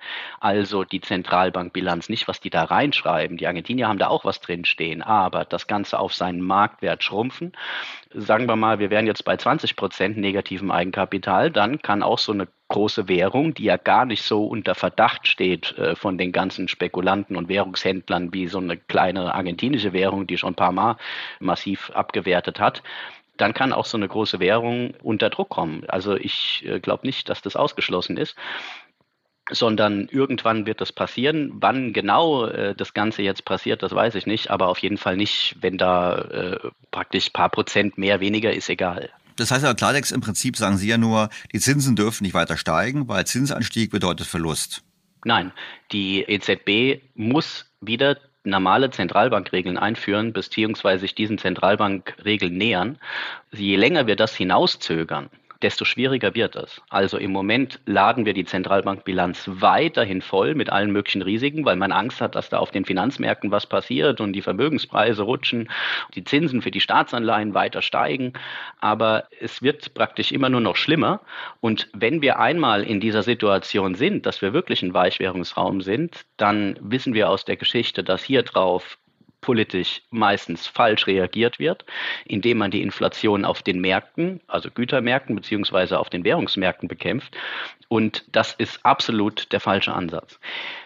Ich konnte das jetzt natürlich nicht so ausführen und die meisten Hörer werden jetzt auch nicht unbedingt verstehen, warum denn jetzt äh, diese Vermögenswerte der Zentralbankbilanz ähm, unbedingt wichtig für die Währungsstabilität sein sollten und so weiter. Normalerweise bei meinen Vorträgen, die ich jetzt häufig halte, äh, auch vor ausgebildeten Vermögensverwaltern und dergleichen, brauche ich etwa eine Stunde mit vielen Grafiken und Slides, um das richtig zu zeigen. Aber wir nehmen das jetzt mal als gegeben, dass das auch irgendwie eine Rolle spielt. Diese institutionelle Seite des Geldes, der Emittent im Hintergrund muss auch solvent sein. Ansonsten ist dieser Geldschein ja nicht gedeckt. Es gibt keinen Grund mehr, ihn zum Emittenten zurückzubringen, weil der Emittent hat gar keinen Vermögenswert mehr. Im Normalfall heute, wir benutzen zwar den Euro auf diesen Märkten, das fällt uns nicht auf, aber irgendjemand, nämlich der, der sich verschuldet hat, wann auch immer, muss den Geldschein äh, zum Emittenten zurückbringen, um seine Schuld gestrichen zu kriegen. Und das Gleiche gilt auch, wenn, der, wenn die Zentralbank bestehende Schuldverschreibungen wie Staatsanleihen aufkauft. Also Geld geht immer zum Emittenten zurück, ist gedeckt durch diese Forderung des ähm, Emittenten der Zentralbank. Jetzt nehmen wir das mal als gegeben. Die äh, Vermögenswerte der Zentralbank sind relevant. Dann formuliere ich mal einen Traum. Dem werden wir uns nur mit ganz kleinen Schritten annähern können. Aber vielleicht ist dann äh, hier der Podcast wieder ein kleiner Schritt und es geht langsam voran. Also, wir stellen uns vor, dass in der monetären Theorie, also beispielsweise in den Einführungslehrbüchern nach diesem Kapitel mit Inflation, Angebot und Nachfrage, Cost Push, Demand Pull, da passiert was auf den Märkten, wo Geld benutzt wird. Danach blättern wir um und dann steht im nächsten Kapitel über hohe Inflationen, also diese wirklich starken Inflationen gibt es aber nur, wenn die Zentralbank insolvent gegangen ist. Das habe ich versucht für die Hyperinflation zu zeigen, dass dem so war. Nicht technisch, nicht, nicht juristisch, aber sie wurde eben auf den Devisenmärkten angreifbar. Die ständigen Abwertungen, also die, durch diese finanzielle Verwundbarkeit der Notenbank, führten dann zu den Preissteigerungen im Inland, weil die Verkäufer ja von dieser wertlos gewordenen Währung für alle offensichtlich mehr haben wollten. Und danach steht, und diese Inflationen konnten nur mittels der Rekapitalisierung der Notenbank überwunden werden. Äh, so war das bei den Hyperinflationen auch. Allerdings äh, sind diese Rekapitalisierungen extrem teuer und äh, werden eben viel zu lange herausgezögert, weil man eben am Anfang versucht hat, aus verschiedenen äh, politischen Logiken heraus das Ganze auf Güter- und Währungsmärkten zu bekämpfen. Und dann steht da, Die Lehre von diesen hohen Inflationen ist, die Geldmenge muss immer durch Vermögenswerte der Notenbank besichert sein. Und wenn sich dieses Verständnis durchsetzt, zumindest bei den Entscheidungsträgern, bei den äh, Entscheidungsträgern äh, der Hyperinflation hat es sich dann nach mehreren Jahren durchgesetzt. Aber wenn es sich jetzt schnell durchsetzt, dann können wir eben diese Besicherung noch relativ oder wieder eine festere Besicherung unserer Währung relativ leicht hinkriegen und äh, den absoluten Schrecken äh, dieser hohen Inflationsraten verhindern. Das setzt aber voraus, dass ich jetzt, wir müssen ein bisschen konkreter werden. Das heißt, setzt da voraus, die EZB subventioniert nicht mehr die Zinsen für die Krisenstaaten. Also Italien, italienische Anleihen werden nicht mehr gekauft, um die Zinsen zu drücken, weil das ist ja im Prinzip der Kauf eines Assets, was zum Zeitpunkt des Kaufes bereits weniger wert ist, als man gezahlt hat. Da hat man den Verlust ja schon beim Kauf gemacht. Ja. So, das heißt, so, und jetzt haben Sie in Ihrem Buch, jetzt muss ich ja noch darauf kommen, haben Sie das sehr schön aufgezeigt, das ist auch wichtig für die Hörer, für mich übrigens neu, dass eigentlich die Bundesbank am pleitesten von allen ist, einfach deshalb, weil sie nämlich 42 Prozent ihrer ganzen Assets in Tage 2 Forderungen hat, überwiegend gegenüber Italien. Und Sie haben auch gezeigt, dass Italien eigentlich in einer super starken Position ist, weil nämlich 38 Prozent der Verbindlichkeiten der Banca d'Italia Tage zwei Verbindlichkeiten sind, also faktisch Verbindlichkeiten gegenüber Deutschland. Und Sie haben dann so schön gesagt, na ja, letztlich druckt die Bundesbank zugunsten von Italien Geld und wenn Italien irgendwann mal aussteigen möchte und einfach pleite macht, dann bleibt die Bundesbank auf den Verlusten sitzen. Und dann ist die Bundesbank die Bank, die am meisten rekapitalisiert werden muss, was uns sehr viel Geld kostet. So. Gegeben dieses Szenario, kann Italien immer sagen, wir treten aus, dann müsste die Bundesbank rekapitalisieren.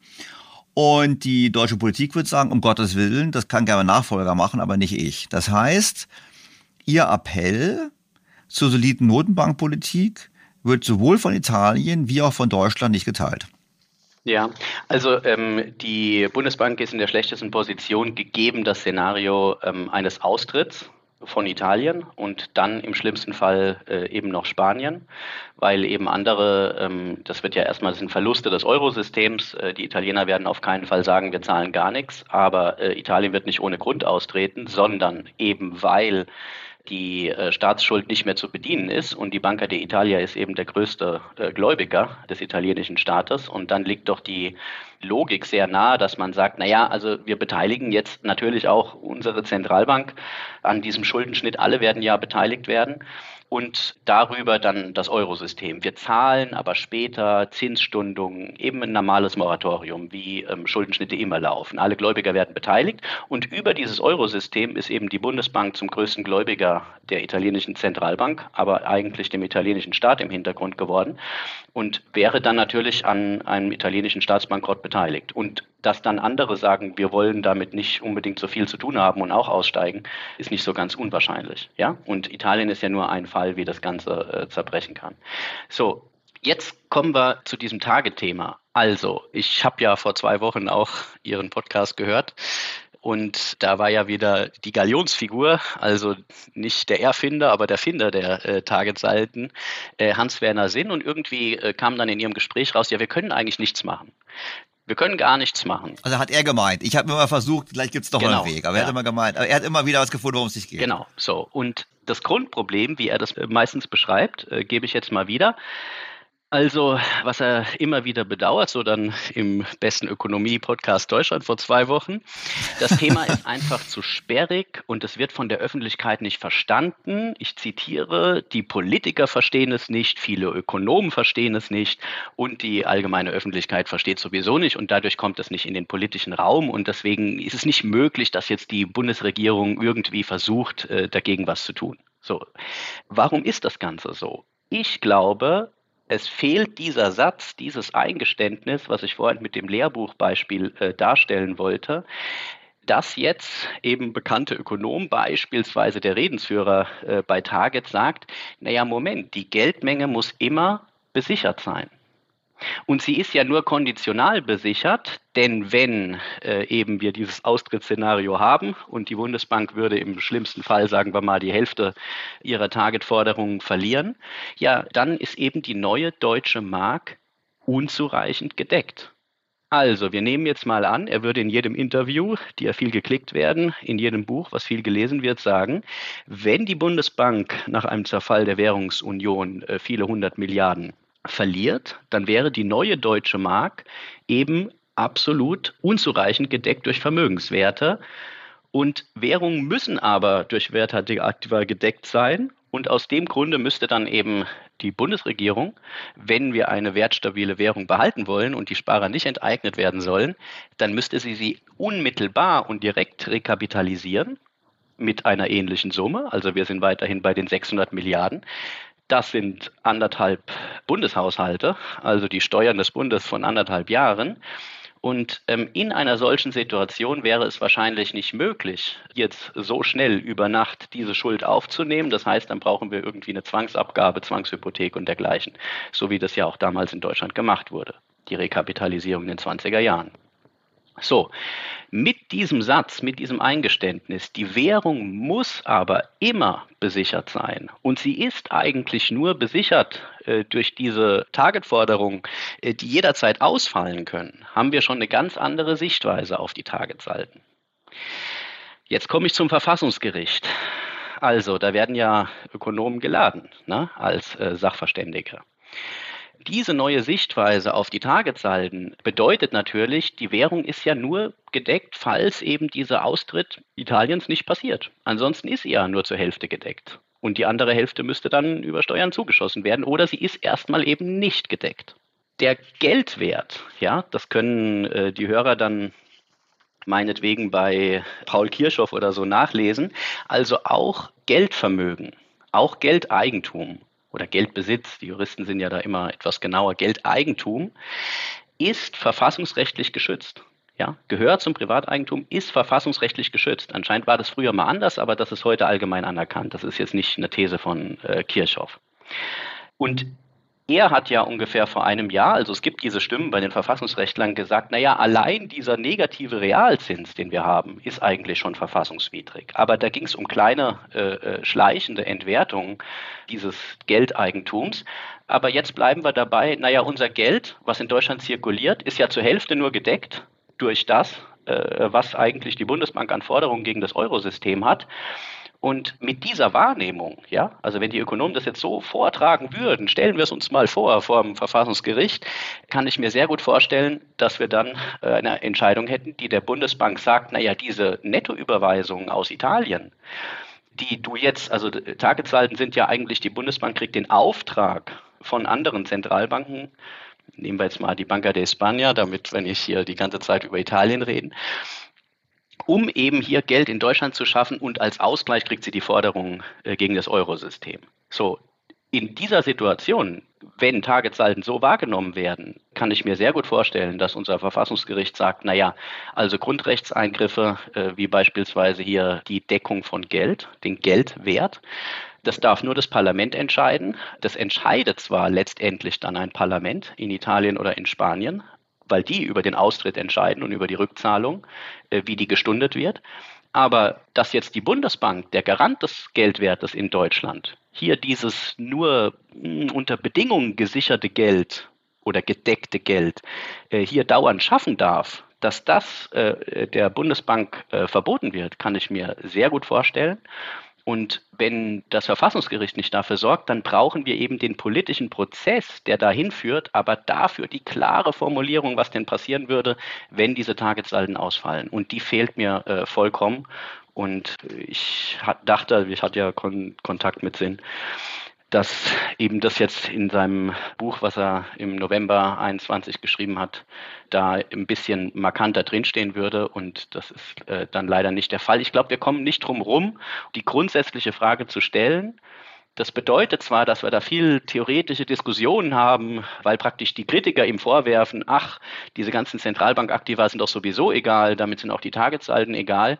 Und er antwortet eben nicht, und äh, ich glaube, wir brauchen aber dieses äh, Eingeständnis. Er antwortet eben nicht, dass die Geldmenge gedeckt sein muss, sondern, ähm, naja, also die Bundesbank könnte auch mit vielen hundert Milliarden negativem Eigenkapital arbeiten und bis das wieder aufgefüllt ist, äh, führt sie dann keine Gewinne an den Finanzminister ab. Und ich glaube, das ist eine komplett falsche äh, Vorstellung, die theoretisch hergeleitet ist, die uns aber jetzt zumindest bei den Beispielen, die ich untersucht habe, es überhaupt keinen Grund gibt, äh, das anzunehmen. Die Rekapitalisierungen mussten so gemacht werden, dass die äh, Vermögenswerte wieder den ganzen Geldwert abdecken dass wir auch ein äh, durchaus dann wieder, äh, wenn wir erstmal zur angreifbaren Währung wurden, ein positives Eigenkapital, sogar ein Überschuss des Vermögens über die Verbindlichkeiten brauchen. Das war jetzt eine lange Rede, aber. Das ist auch gut, also es ist auch vollkommen okay. Und ich glaube auch, ich meine, ich habe sie ja wieder eingeladen. Zum einen, weil unser Gespräch vor über zwei Jahren so gut war und zum anderen, weil ich ein Anhänger ihrer These bin. Weil ich glaube, wenn man sich beschäftigt, wie Geld in die Welt kommt, eben über Kredite. Richtig. Sind im Prinzip umlauffähige Schulden. Und wir wissen, dass die Notenbanken ja auch genau geschaffen wurden, nur quasi als Länder auf Last Resort, aber natürlich genau im Sinne von, Fortsetzung dieses Gedankens. Geld kommt über Kredite in die Welt. Und darum ist MMT dahingehend auch richtig, dass der Staat, wenn er Schulden macht, das Geld auch selber schafft durch seinen Kredit.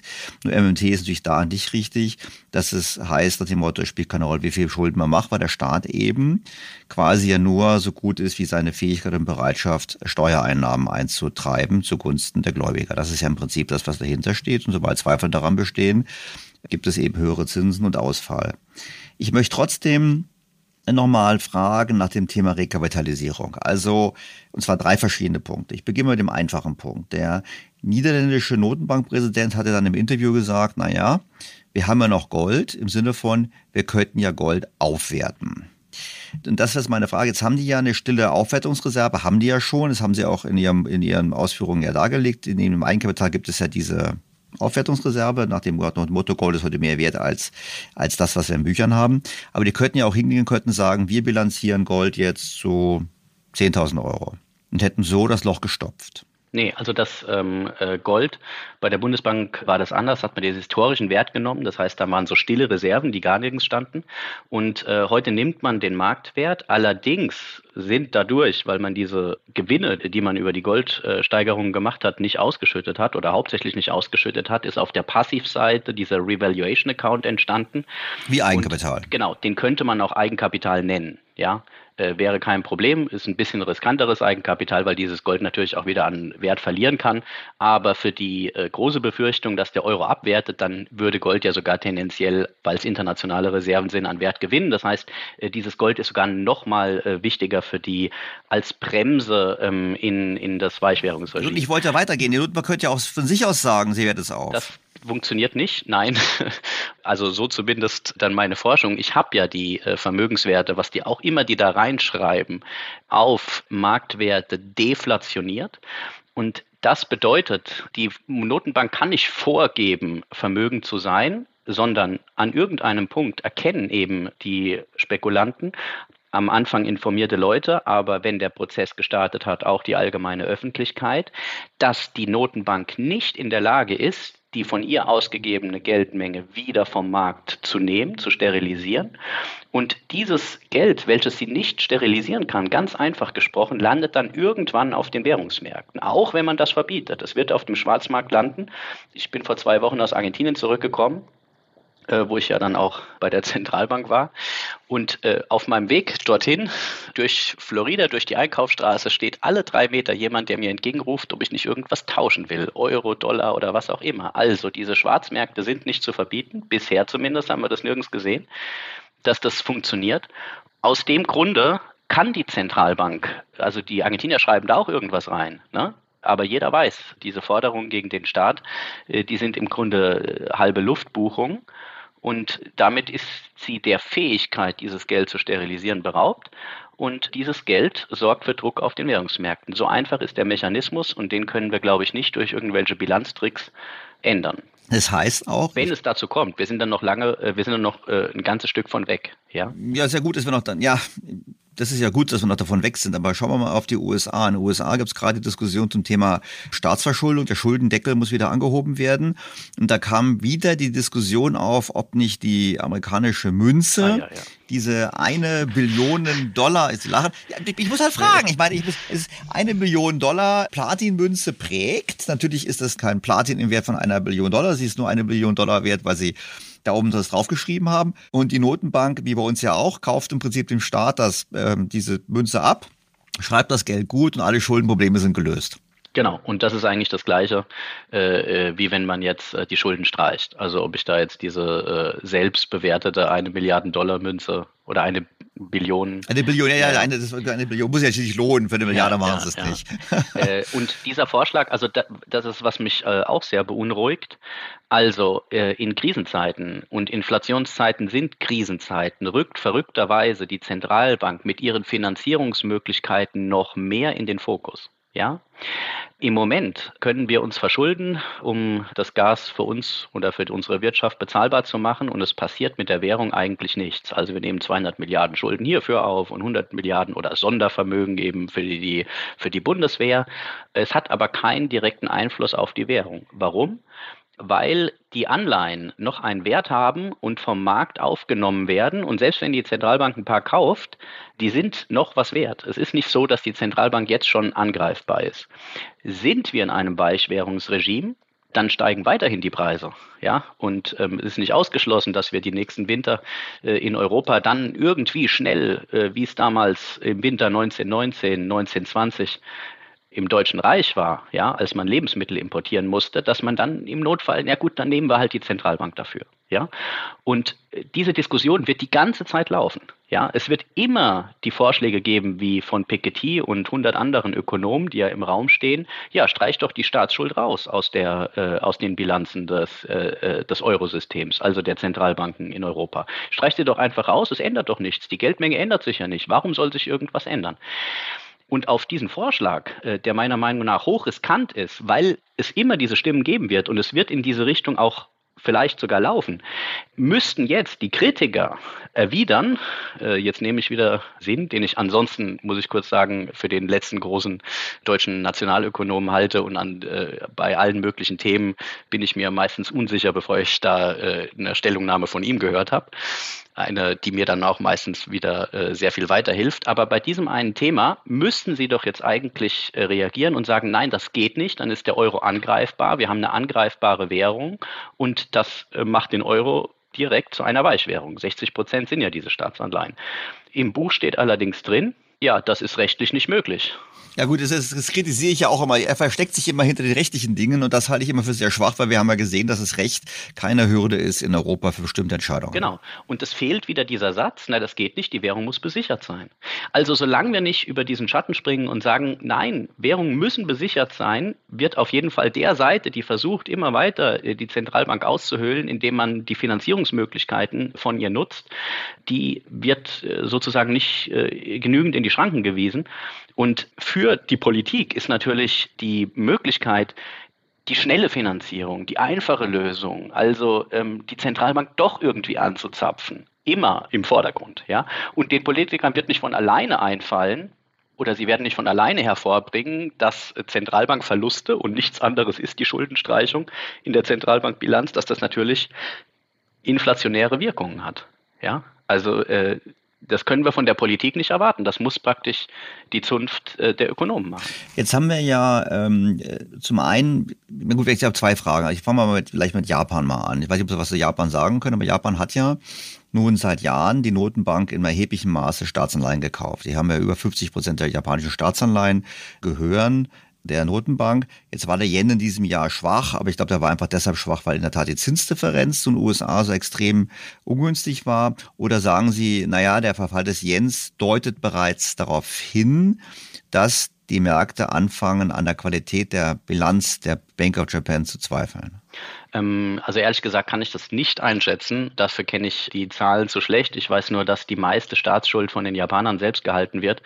Und äh, irgendwie habe ich in die Japaner so ein Urvertrauen, dass sie in einer Krise dann doch zusammenstehen, was sie häufig in der Geschichte gezeigt haben. Ich kann mir nicht so leicht vorstellen, dass jetzt hier die japanische Zentralbank äh, wirklich äh, angreifbar wird, auch obwohl äh, die Staatsschuld natürlich sehr hoch ist. Na gut, Sie haben recht, es ist ein Land nur, nicht wie bei uns mehrere Länder.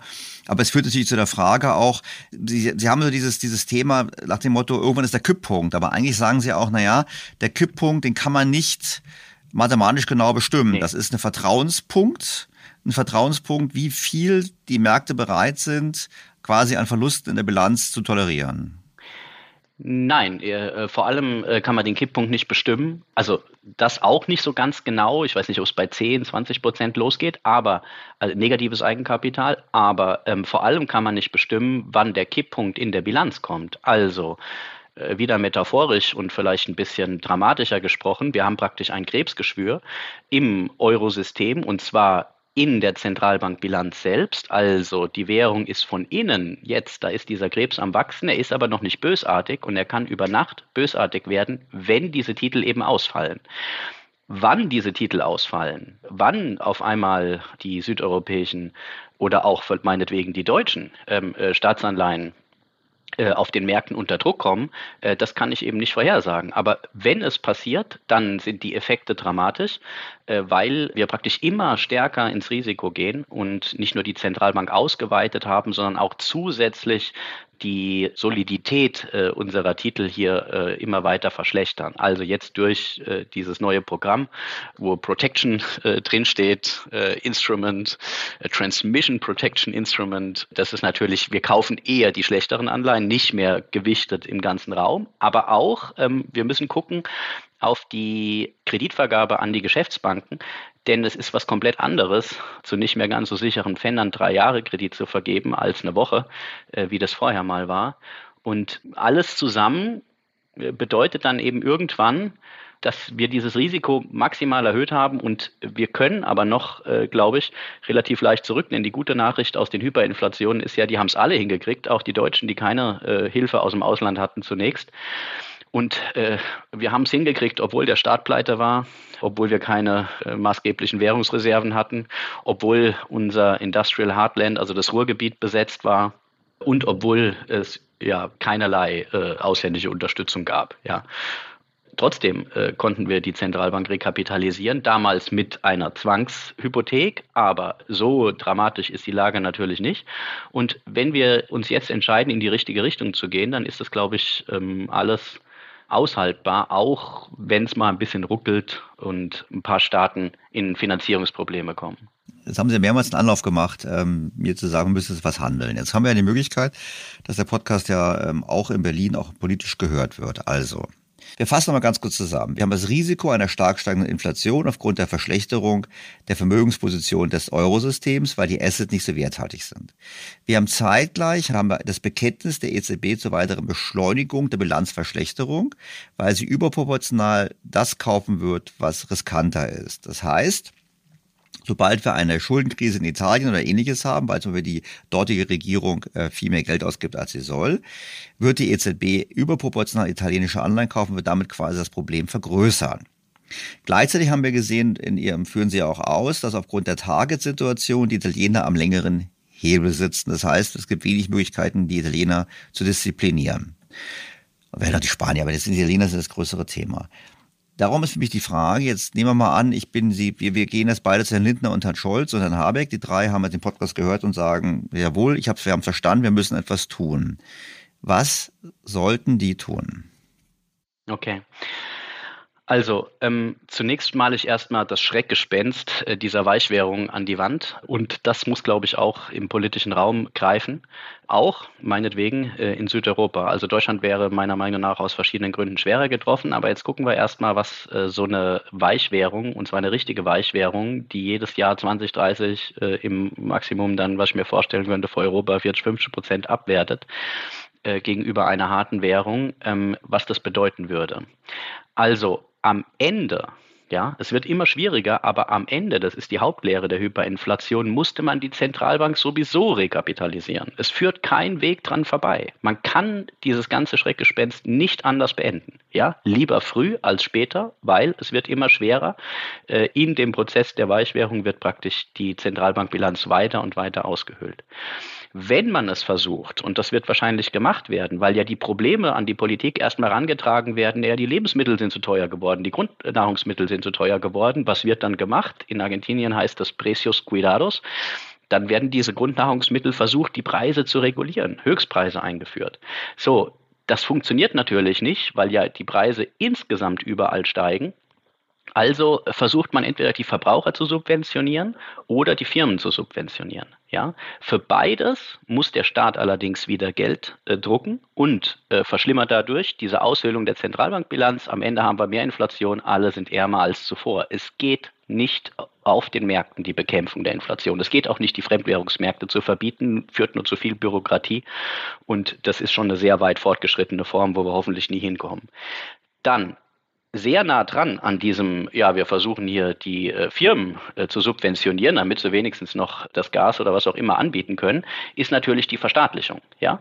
Aber was auch wieder bedeutet, äh, der Staat schafft hier irgendwelche Ausgaben, weil die ganzen Dinger natürlich, wenn sie niedrige Preise äh, gewährleisten sollen, was die Politiker den Leuten ja versprechen, dann hier subventioniert werden müssen, dann müssen wir wieder praktisch die Druckerpresse benutzen, wird es noch schlimmer. Es macht übrigens Frankreich, kommt, hat Frankreich mit den Energiepreis letztes Jahr gemacht. Ich meine, die haben EDF gezwungen, billiger zu verkaufen und covern die Verluste, die Milliardenverluste aus Steuergeld und faktisch neuen Schulden. Das nur als kleiner Einschub. Genau, aber noch sind die Schulden von den Märkten akzeptiert. Ich rede von dem Fall, dass sie von den Märkten nicht akzeptiert werden und das ist der argentinische Fall im Moment. Also jede Ausgabe im äh, Budget führt praktisch eins zu eins zur Abwertung des Pesos und damit eins zu, also vereinfacht gesprochen, aber damit eins zu eins zur Inflation. Das heißt, man kann die Inflation dann überhaupt nicht mehr bekämpfen. Noch können wir hier äh, großartig uns verschulden, um das Gas billiger zu machen. Noch geht es. Aber in Inflationsregime geht es nicht. Es führt zu mehr Verstaatlichung. Es führt zu diesen ganzen äh, planwirtschaftlichen Tendenzen tragenden ähm, Regulierungen auf den Märkten. Im schlimmsten Fall werden die Währungsmärkte reguliert. Und das sind die eigentlichen Selbstverstärkungseffekte dann dieser Hyperinflation. Deswegen kommt man da so schwer raus. Zusätzlich diese Planwirtschaft oder planwirtschaftlichen Tendenzen, weil alles reguliert ist, führt natürlich dazu, dass wir auch immer mehr staatliche Institutionen schaffen. Und wir sollen mal nicht vergessen, dass jeder, der praktisch äh, vom Staat alimentiert wird, in welcher Form auch immer, ob als Arbeitnehmer oder eben äh, als Transferempfänger, diesen Staat dann mächtiger macht und dass man deswegen in dieser sich verstetigenden Abhängigkeit äh, vom Staat äh, dann da politisch immer schwieriger rauskommt. Also äh, wenn wir erstmal in dieses Weißwährungsregime gehen, dann ist es eben so wie jetzt in Argentinien. Warum kriegen die das nicht hin? Sie wissen doch, wie schlimm die Inflation ist. Sie kriegen es im Moment politisch nicht unter Kontrolle, weil eben diese Abhängigkeiten schon so groß geworden sind. Und jetzt zu Italien und Deutschland. Also alle Länder werden davon betroffen sein, aber ich glaube vor allem eben diese Länder, die ihren äh, Reichtum daraus gewinnen, dass sie auf Preissetzermärkten oder ihre Firmen auf Preissetzermärkten unterwegs sind. Deutschland ist nur relativ wohlhabend, weil wir unsere Produkte teuer in die Welt verkaufen können. Und um das beste Produkt zu haben, um diese Preise setzen zu können, um unsere Produkte teuer verkaufen zu können, brauchen wir eben eine harte Währung, denn unsere Firmen müssen im Ausland investieren, sie müssen Patente einkaufen, sie müssen Fähigkeiten im Ausland einkaufen, ähm, sie müssen Fachkräfte aus dem Ausland einkaufen. Und für ganz Europa ist, glaube ich, die Frage der Ein- und Auswanderung von qualifizierten Arbeitnehmern die entscheidende Frage des nächsten Jahrzehnts. Haut die Jugend ab oder bleibt sie hier? Und wenn ja, in welchen Ländern innerhalb Europas?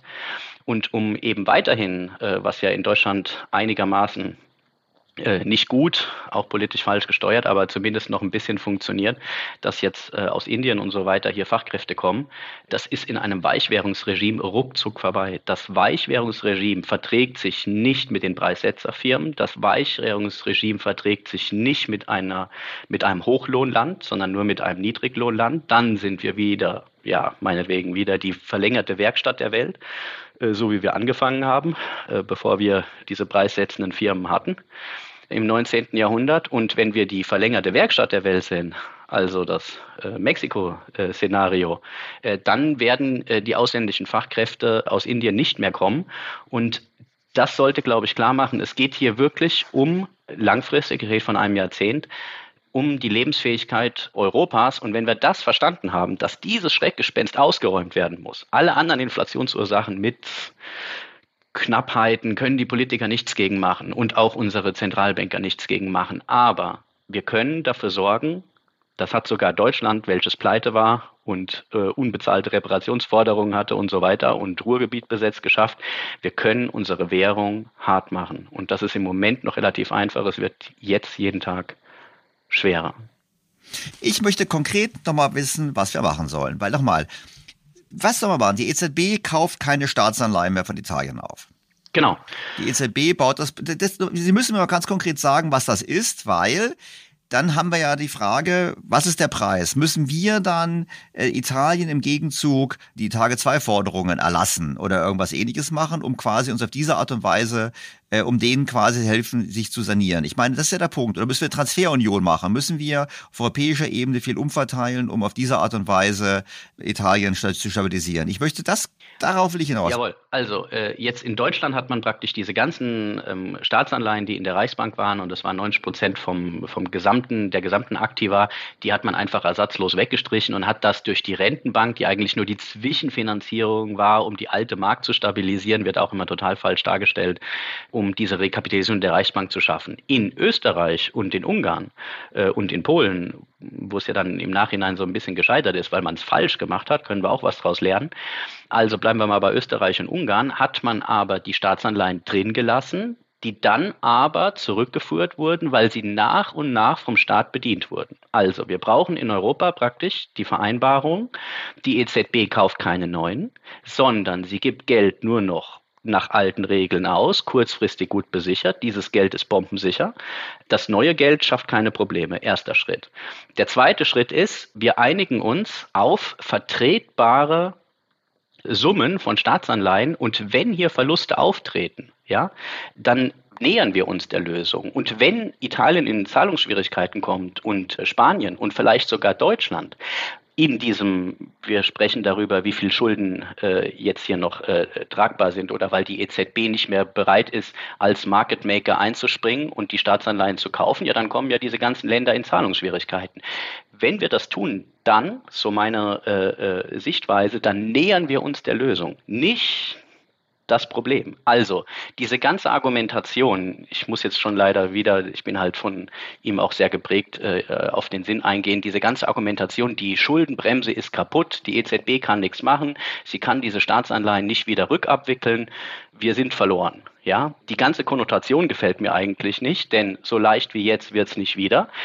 Die EZB sollte jetzt handeln, wenn dann äh, Staaten in Zahlungsschwierigkeiten kommen und wir ein Schuldenmoratorium haben und gewisse Summen nicht bedient werden können und wir auch meinetwegen eine Finanzkrise haben, dann nähern wir uns der Lösung, denn das ist die Bereinigung, die wir brauchen, damit dieses Problem gelöst wird, die Risiken sind ja schon da, meinetwegen äh, sollen sie geklärt werden, aber die Zentralbank darf nicht weiter an diesen Risiken partizipieren, sondern sie muss sie zurückfahren. Es gibt keine andere Lösung, denn ansonsten kommen wir ähm, eventuell in dieses Weichwährungsregime, wo man nicht so leicht wieder rauskommt, was Europa um Jahrzehnte oder um Jahrzehnte, aber auf jeden Fall deutlich im Vergleich zu anderen, wir stehen ja in Konkurrenz äh, zur Welt, zurückwerfen könnte.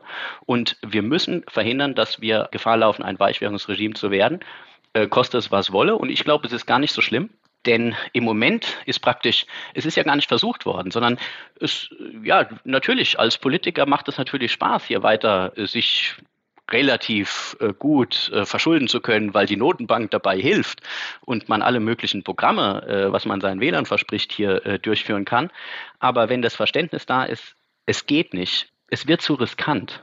Wir müssen umsteuern dann sind natürlich Einsparungen im Haushalt, Steuererhöhungen und alles, was man dann am Ende sowieso machen muss, wenn man die Zentralbank rekapitalisiert, denn da muss ja die Nabelschnur am Ende äh, zwischen Zentralbank und Staat abschaffen. Ja, dann machen wir es lieber jetzt. Also noch ist es gar keine richtige Rekapitalisierung. Es wäre praktisch nur eine Kapitalisierung, ein Härten unserer äh, Notenbankbilanz.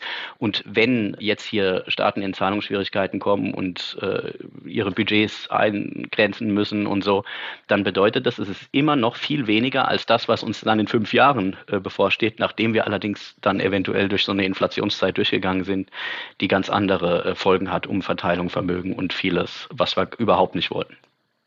Okay? Ja, das war, ja, okay, es war okay. Jetzt sage ich Ihnen, was meine Quintessenz ist. Also ich finde es total super, was Sie machen. Ich habe das wirklich auch gelesen, was Sie geschrieben haben und ich kann es nur empfehlen. Das ist klar, lange, langes Paper. Ich habe die Zusammenfassung gelesen. Aber die Zusammenfassung ist auch nicht gerade kurz, nee, wenn nee, ich mal nee, anmerken darf. Und ähm, für mich ist es so, ich ich bin begeistert von der Arbeit. Ich sehe, ich teile Ihre Sicht. Da bin ich ganz klar auch von meiner Prägung hier, dass ich sage, die, das Geld ist hinterlegt durch ein, durch ein werthaltiges genau. Asset. Das ist ganz wichtig. Und diese Einsicht brauchen wir im politischen Prozess. Die brauchen wir im politischen Prozess. Und wissen Sie, was meine Sorge ist? Ich habe Ihnen zugehört, gerade am Ende, und Sie haben mich ein bisschen spunzeln gesehen. Wir sehen uns ja, die Hörer hören uns ja nur. Und ich habe mir gedacht, so, das wird alles nicht passieren. Ich habe mir gedacht, so, ich bin jetzt endgültig davon überzeugt, der Euro wird eine Weichwährung und ich kann eigentlich nur meine persönlichen Konsequenzen daraus ziehen, dass ich sage, zum Beispiel, vielleicht ist es doch nicht so dumm, sich nochmal auf zehn Jahre fest zu verschulden und mit den Euros irgendwas nicht Euro-mäßiges zu machen, um auf diese Art und Weise quasi der, der Situation vorherzukommen. Weil wissen Sie, wenn die Leute auf der Straße wechseln wollen, dann ist spät. Dann ist es schon total zu spät. Also wechselt man noch, bevor die Leute auf der Straße das Geld wechseln. Ja. Ja, ich habe leider nicht so viel zum Wechseln. Also noch eine Anmerkung mit der äh, Verschuldung. Ähm, Vermieter oder äh, Inflationszeiten, Hochinflationszeiten sind schlechte Zeiten für Vermieter. Ne? Also die Wohnung. Wegen Mietpreisbremse und Mietendeckel, ganz klar. Richtig. Also die Inflation steigt meistens schneller als die Mieten. Und ähm, es sind ja auch Krisenzeiten. Das heißt, ähm, der Staat sorgt auch dafür, dass jetzt hier die Leute nicht aus ihren Wohnungen fliegen. Trotzdem nochmal, also es geht mir ein bisschen um die. Ich habe ja gesagt, ich habe ja gesagt, Geldanlage außerhalb genau. des Euroraums. Ich, ich will aber, ich will aber da nicht zustimmen, nicht weil ich das auch befürchte, aber ähm, diese Befürchtung wenigstens anders konnotieren, dass wir sagen, naja, also so billig wird's nie wieder. Jetzt können wir noch relativ leicht umschwenken. Es wird jedes Mal schwieriger, wenn wir mehr Risiken, also wir müssen jetzt mit diesen Risiken, die schon in der Bilanz sind, irgendwie umgehen. Und wenn Verluste auftreten, dann müssen die jetzt auf den Tisch und getragen werden. Wenn wir die jetzt immer weiter erhöhen, wird es immer schlimmer. Und wenn wir in das Weichwährungsregime kommen, dann kommen, also noch ist es, glaube ich, politisch umkehrbar, aber dann kommen diese politischen Effekte wie, naja, nicht in meiner Amtszeit, wir machen lieber mal so ein bisschen weiter, ich will diese Einsparungen nicht durchführen. Also der Erzberger, äh, Matthias Erzberger, der das praktisch versucht hat, ja, mit seiner Steuerreform in Deutschland. Da wurde es ja erstmal besser. Er hat äh, zwischendurch die Hyperinflation unter Kontrolle gekriegt. Also die Abwertung war vorher auch schon dramatisch. Ich erinnere mich an den Satz, ähm, gut, er hatte ja auch äh, aus anderen politischen Gründen da die Rechte gegen sich, aber ich erinnere mich an den Satz, die Kugel für mich ist schon geschmiedet. Also wir brauchen äh, dann natürlich gewisse Charakteren. Wir hoffen, dass die noch da sind. Die Aussicht darauf, welche Gefahr wir laufen, wenn das nicht da ist. Wenn das wenigstens irgendwie bei der informierten Öffentlichkeit äh, wahrgenommen wird. Wir müssen die Währung immer besichern. Ja, wenn dieser Satz häufiger fällt, beispielsweise durch die ökonomische Zunft, äh, die ja mein erster Ansprechpartner ist, dann haben wir, glaube ich, schon äh, eine Chance, das Schlimmste zu verhindern. Denn so schlimm ist die Lage ja noch nicht. Also wir sind nicht nach dem äh, verlorenen Ersten Weltkrieg oder sowas. Ja, trotzdem lassen sich eben die Tendenzen, ich glaube ja auch nicht, dass es eine Hyperinflation wie damals gibt mit diesen Familiardenfachungen, aber die Tendenzen lassen sich doch hier sehr schön zeigen. Und deswegen habe ich ja das auch gewählt, um praktisch hier diese in der Ökonomie wenigstens oder in der informierten Öffentlichkeit äh, das Thema zu etablieren, damit es vielleicht in den politischen Raum kommt. Am Ende werden es die Entscheidungsträger sowieso verstehen müssen. Nur dann ist es zu spät, dann ist es nämlich sehr teuer und sehr viel schwieriger. Ne? Also wenn wir in der Erzberger Situation sind, ähm, dann ist eigentlich schon, ja, nicht zu spät, aber es ist dann eben sehr äh, schwierig. Noch äh, können wir vieles machen. Herr Dr. Sauer, noch können wir vieles machen. Hoffen Wobei wir ich nicht, nicht sagen will, dass das kommen muss. Also die Befürchtungen sind bei mir auch groß, aber ich will das eben so darstellen, dass wir äh, hier handlungsfähig sind, absolut handlungsfähig. Also, liebe Politiker, liebe Hörer, wir können auch handeln. Lasst uns das zum Thema machen. Herr Dr. Sauer, vielen Dank für Ihre Arbeit, vielen Dank auch für Ihre erneute Zeit. Ich fand es ein total spannendes Gespräch. Ich glaube, wir könnten noch stundenlang weitersprechen, aber ich glaube, es würde den Podcast endgültig im Rahmen sprengen. Vielen herzlichen Dank. Wir bleiben im Kontakt. Wir setzen das Gespräch fort und ich wünsche Ihnen weiterhin alles Gute für Ihre Gerne Arbeit an diesem Thema und natürlich auch für die akademische Karriere. Jawohl. Herzlichen Dank. Vielen Dank.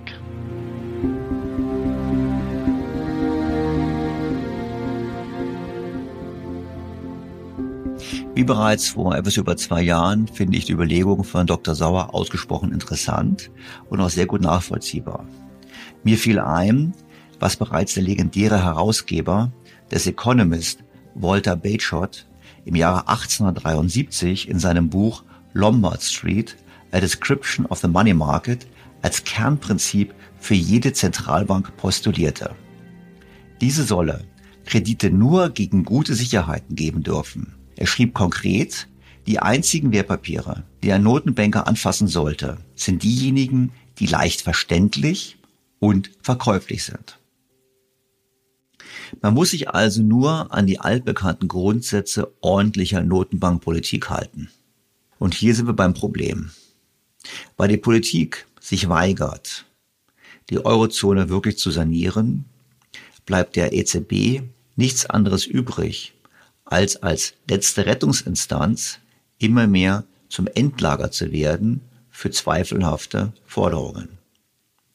Die Staatsschulden Italiens würden beispielsweise bei 90 notieren, stehen jetzt aber bei 99. Das heißt, die EZB zahlt 9 Euro zu viel. Desto mehr sie das tut, desto mehr schafft sie Geld, welches nicht ordentlich gesichert ist. Die Finanzmärkte werden das irgendwann durchblicken und dann kann es in der Tat beginnen, das Spiel, was Dr. Sauer so eindrücklich geschildert hat. Und auch für Deutschland sind die Risiken erheblich, wie Dr. Sauer in seiner Schrift ausführt. Über 40 Prozent der Forderungen der Bundesbank sind Tage-2-Forderungen. Treue Hörer wissen, dass diese Forderungen durchaus nicht sicher sind. Sollte es also zu einem Austritt Italiens kommen oder zu einem Zerfall der Eurozone, müsste die Bundesbank mit erheblichen Milliardenbeträgen rekapitalisiert werden. Das sind die Lasten, die Risiken für Deutschland. Also, lasst uns anfangen, auszusteigen aus der Politik des Endlagers der EZB und die Probleme wirklich an der Wurzel anpacken. Das wäre mein Appell an die deutsche Bundesregierung. Tun wir das nicht, werden wir unweigerlich in das Szenario der Hochinflation hineinrutschen, das Dr. Sauer so eindrücklich beschrieben hat im Gespräch und in seiner Schrift und verbunden damit natürlich eine Spirale kommen, einer immer weiter steigenden Inflation, weil ich mir nicht vorstellen kann, dass die Politik der Eurozone dann in der Lage sein wird, die erforderlichen drastischen Maßnahmen zu ergreifen. Dr. Sauer hat immer wieder betont im Gespräch, jetzt können wir noch umkehren und damit hat er recht. Viel Zeit bleibt uns aber nicht mehr.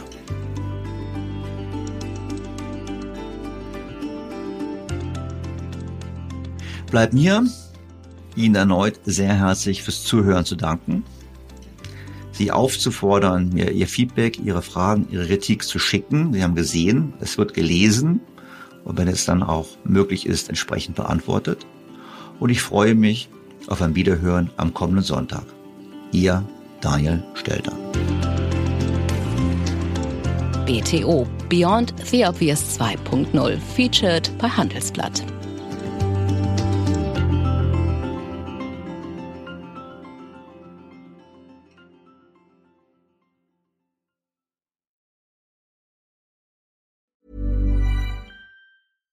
Was ist noch besser als ein guter Plan? Die Möglichkeit, ihn zu ändern. Mit integrierter KI bietet Workday kontinuierliche Innovationen, die Ihnen helfen, agil zu bleiben, egal was passiert. Workday, the finance and HR system for a changing world.